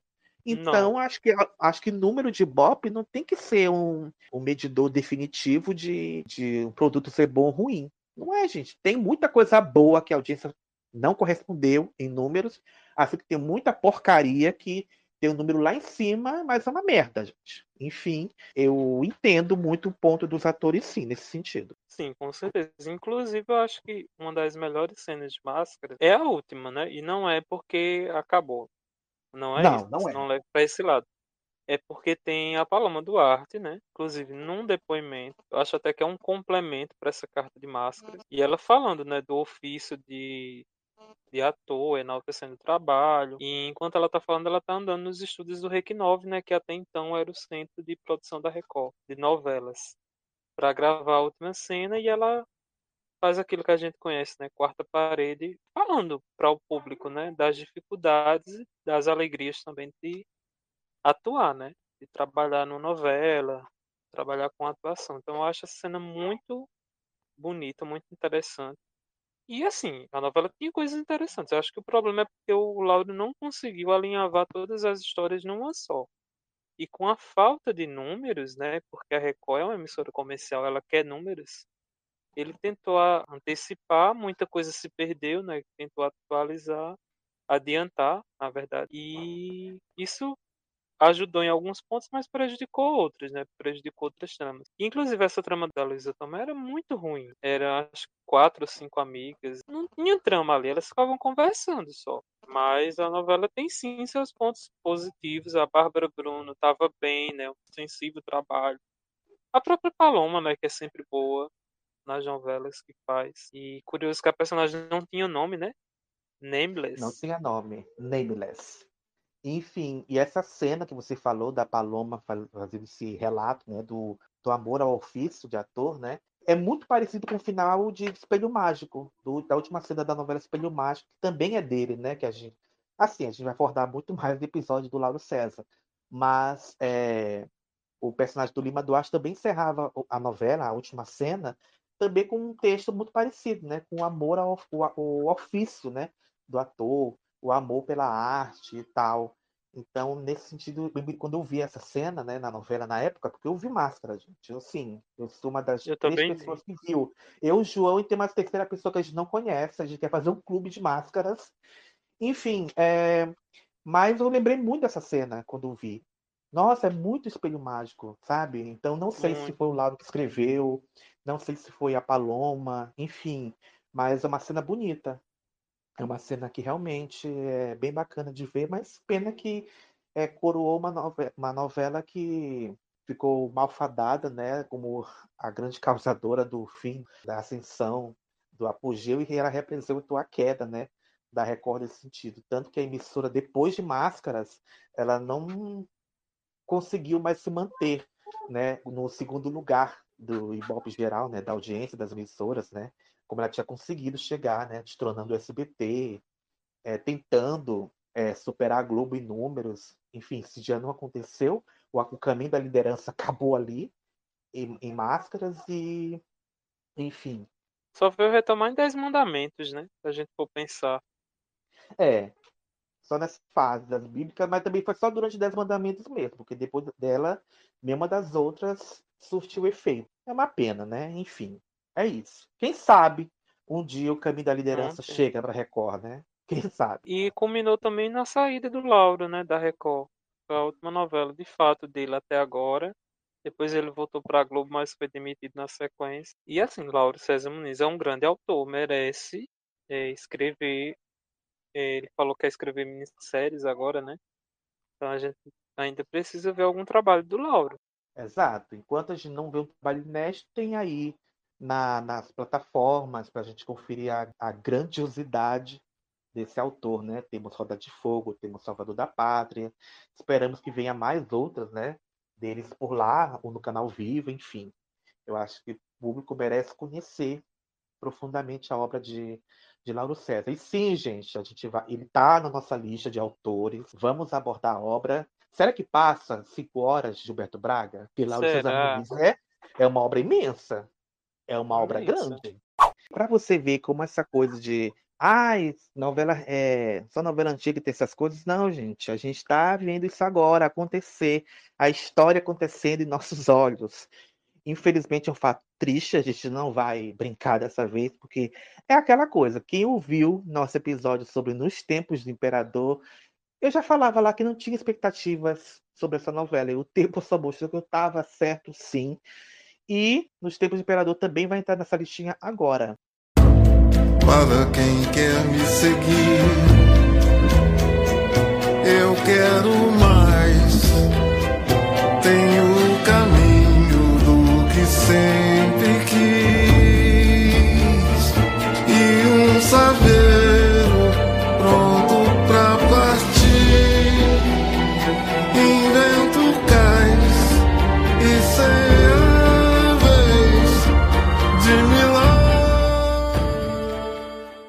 É, nos tempos de Imperador já acho que é uma novela que começa toda errada. A gente falou no, no episódio, né, dessa preocupação que a gente tinha. A gente, eu ainda tinha um, um fiapinho de esperança.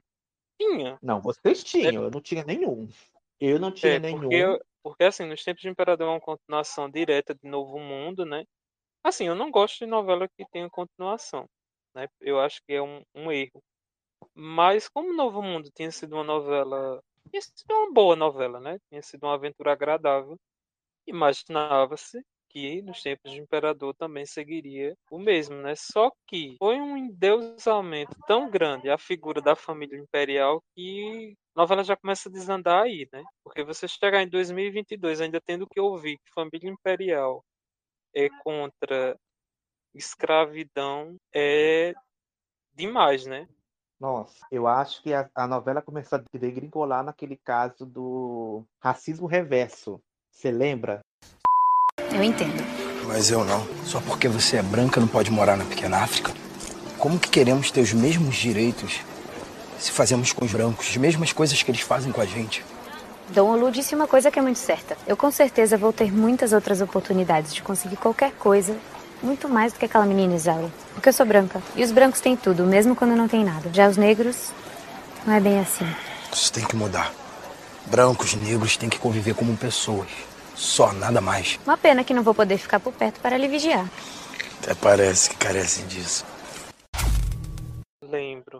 E é a cena do Michel Gomes e da Gabriela Medvedovsky, né? Que fazem um casal, né? Um casal que teve uma torcida do público, né, vale salientar, que eram Samuel e a Pilar. E era um casal interracial, né? Ela era filha de um coronel e ele um escravo, que consegue a liberdade após uma fuga.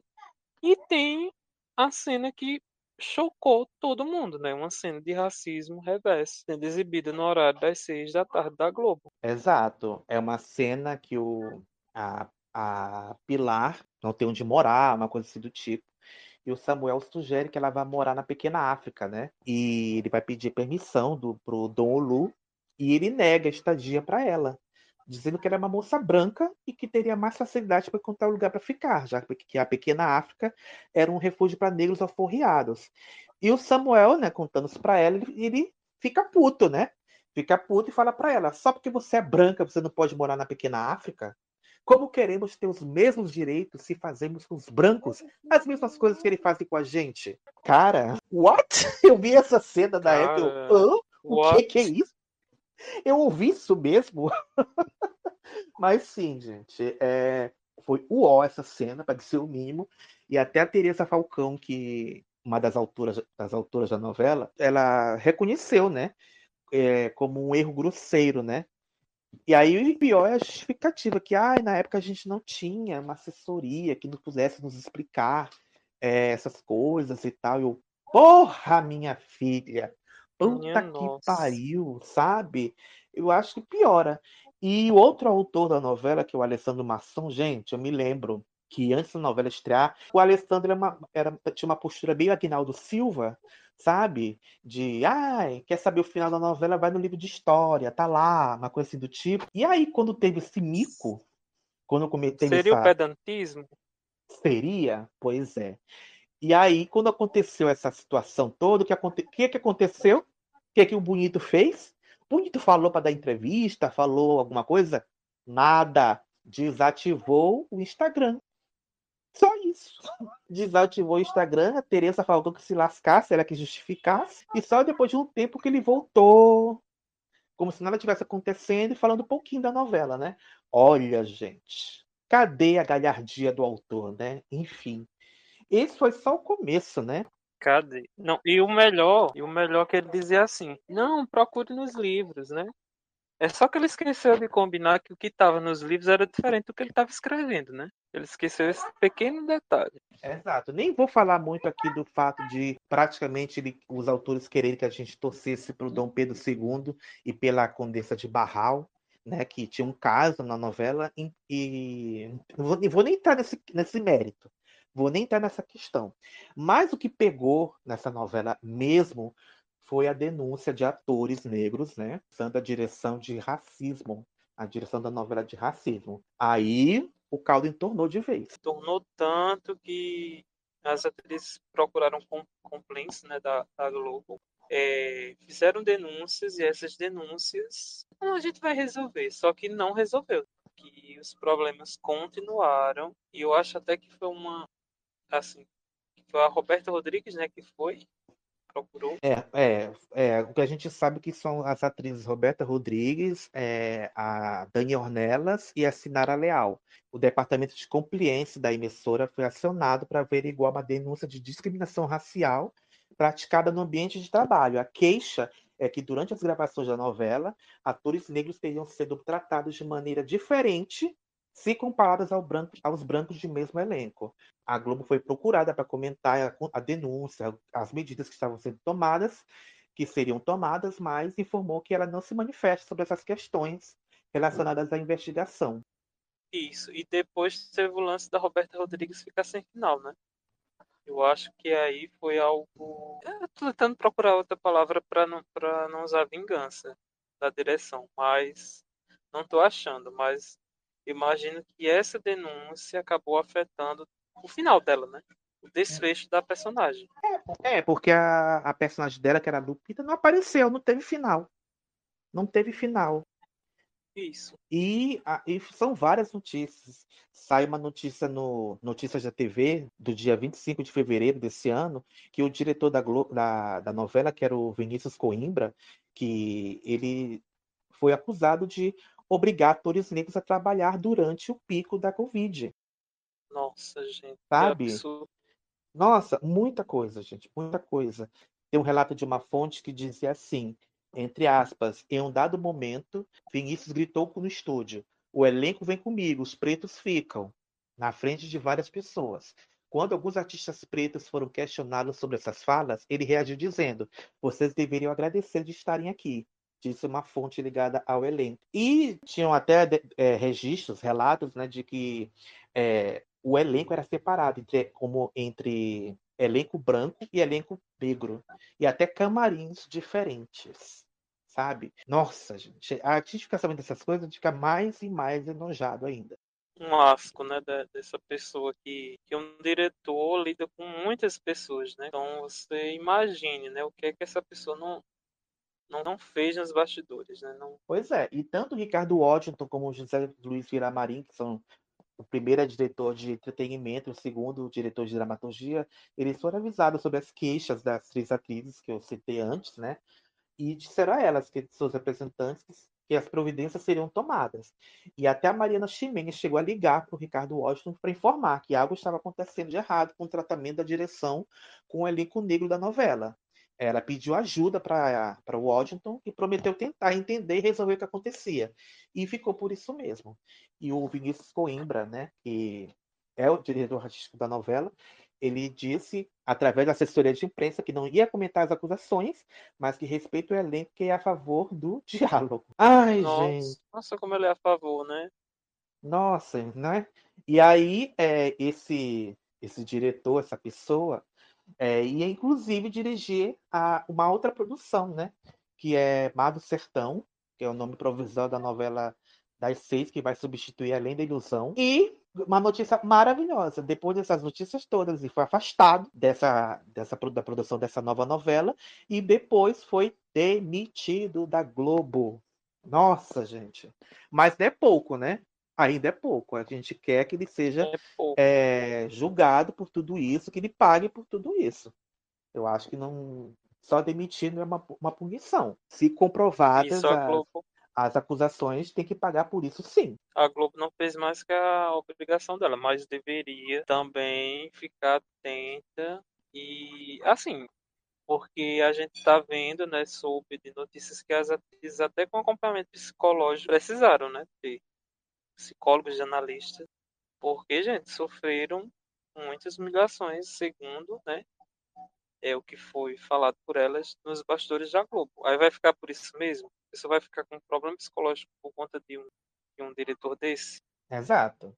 É isso. E aquela coisa, espera, a gente espera que isso não acabe com o caso Márcio Belling, que, que até agora nada de punição para ninguém, enfim, que não acabe daqui, desse mesmo jeito que se comprovem as denúncias e que os responsáveis sejam condenados por isso. É isso que a gente espera e deseja. Você não é negra, Pilar. Para mim não faz a menor diferença isso. E outra, não é você que tem que responder, são eles. Venha. Vou te contar.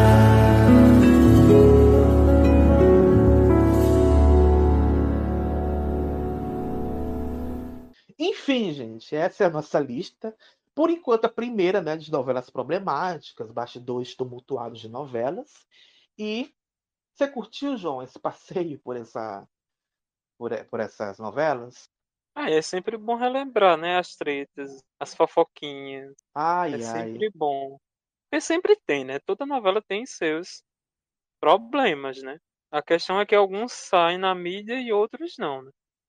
Exato, tem umas que olha, porque a gente não pode falar muito porque tem responsabilidade jurídica, né? Gente, tem, a, tem novela que a, o casal romântico, o casal principal, se detestava. Enfim, é porque a gente não pode falar, né? Porque quem sabe esse episódio rende uma parte 2, né? Porque não são só essas, tem muitas outras novelas que deram problema. Enfim, quem sabe não vê uma parte 2 por aí, né? Por enquanto, a gente vai ficar ficando por aqui né? Tá chegando ao fim mais episódios do Critério de Programação e você pode nos encontrar nas nossas redes, no Instagram e no TikTok, arroba Critérios de Programação, o Facebook Critérios de Programação e no Twitter, arroba CritériosCast. E no nosso linktr.ee barra Critérios de Programação estão todos os links das redes, todas as nossas redes pessoais, as nossas participações de podcasts em canais do YouTube, de amigos, produtores de conteúdo também. Então, quem quiser conferir critérios de programação, só entrar nesse link, no nosso link da bio, tá tudo lá. Tá tudo na descrição do episódio também. Siga nosso podcast e ative o sininho para receber notificações dos novos episódios.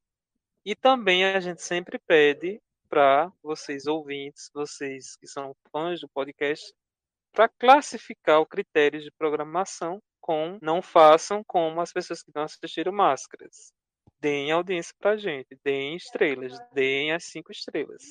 Fábio, qual é a nossa nota da semana? Olha, é, deixa, eu ver aqui, gente. Deu uma aumentada. É, a gente tá com 4,8. 4,8. Subiu um décimo, mas a gente quer subir mais. A gente quer subir mais, não custa nada você dar lá uma, pim, uma estrelinha. Uma estrelinha não, cinco estrelinhas pra gente. Eu não quero menos que isso. Já é mais que a audiência de Brida. Por favor, olha aí, olha aí, do F-Flop. E nós fazemos parte da rede LGBT Podcasters, um movimento criado para divulgar podcasts brasileiros produzidos e direcionados para pessoas LGBTQIA+. Para conhecer outros podcasts que fazem parte da rede, siga a arroba ou a hashtag no Instagram e no Twitter LGBT Podcasts ou acesse o site lgbtpodcasts.com.br. Ah, e para encerrar esse episódio, o que, é que a gente coloca, João? Ah, eu, eu posso dar uma sugestão? Eu Vai ser Fagner Fagner. mesmo? Qual a sugestão que você ia dar? Ah, eu pensei em fracasso da Peach. Não sei se fica bom. É, pode ser. É, a gente já colocou é, um trechinho de Fagner no programa, né? Não vamos ter que repetir, porque eu É, estava muito precisa. cansado, né? Ele estava muito É, chateado. tava. Ele não tava afim. Então, Ele não gente, tava vamos afim de esse gravar. episódio. Vamos encerrar esse episódio. Eu sou de Peach, fracasso. Quando fracasso sobe a cabeça, né? Tchau, gente. Até semana que vem com mais episódio. Tchau, gente. Beijo.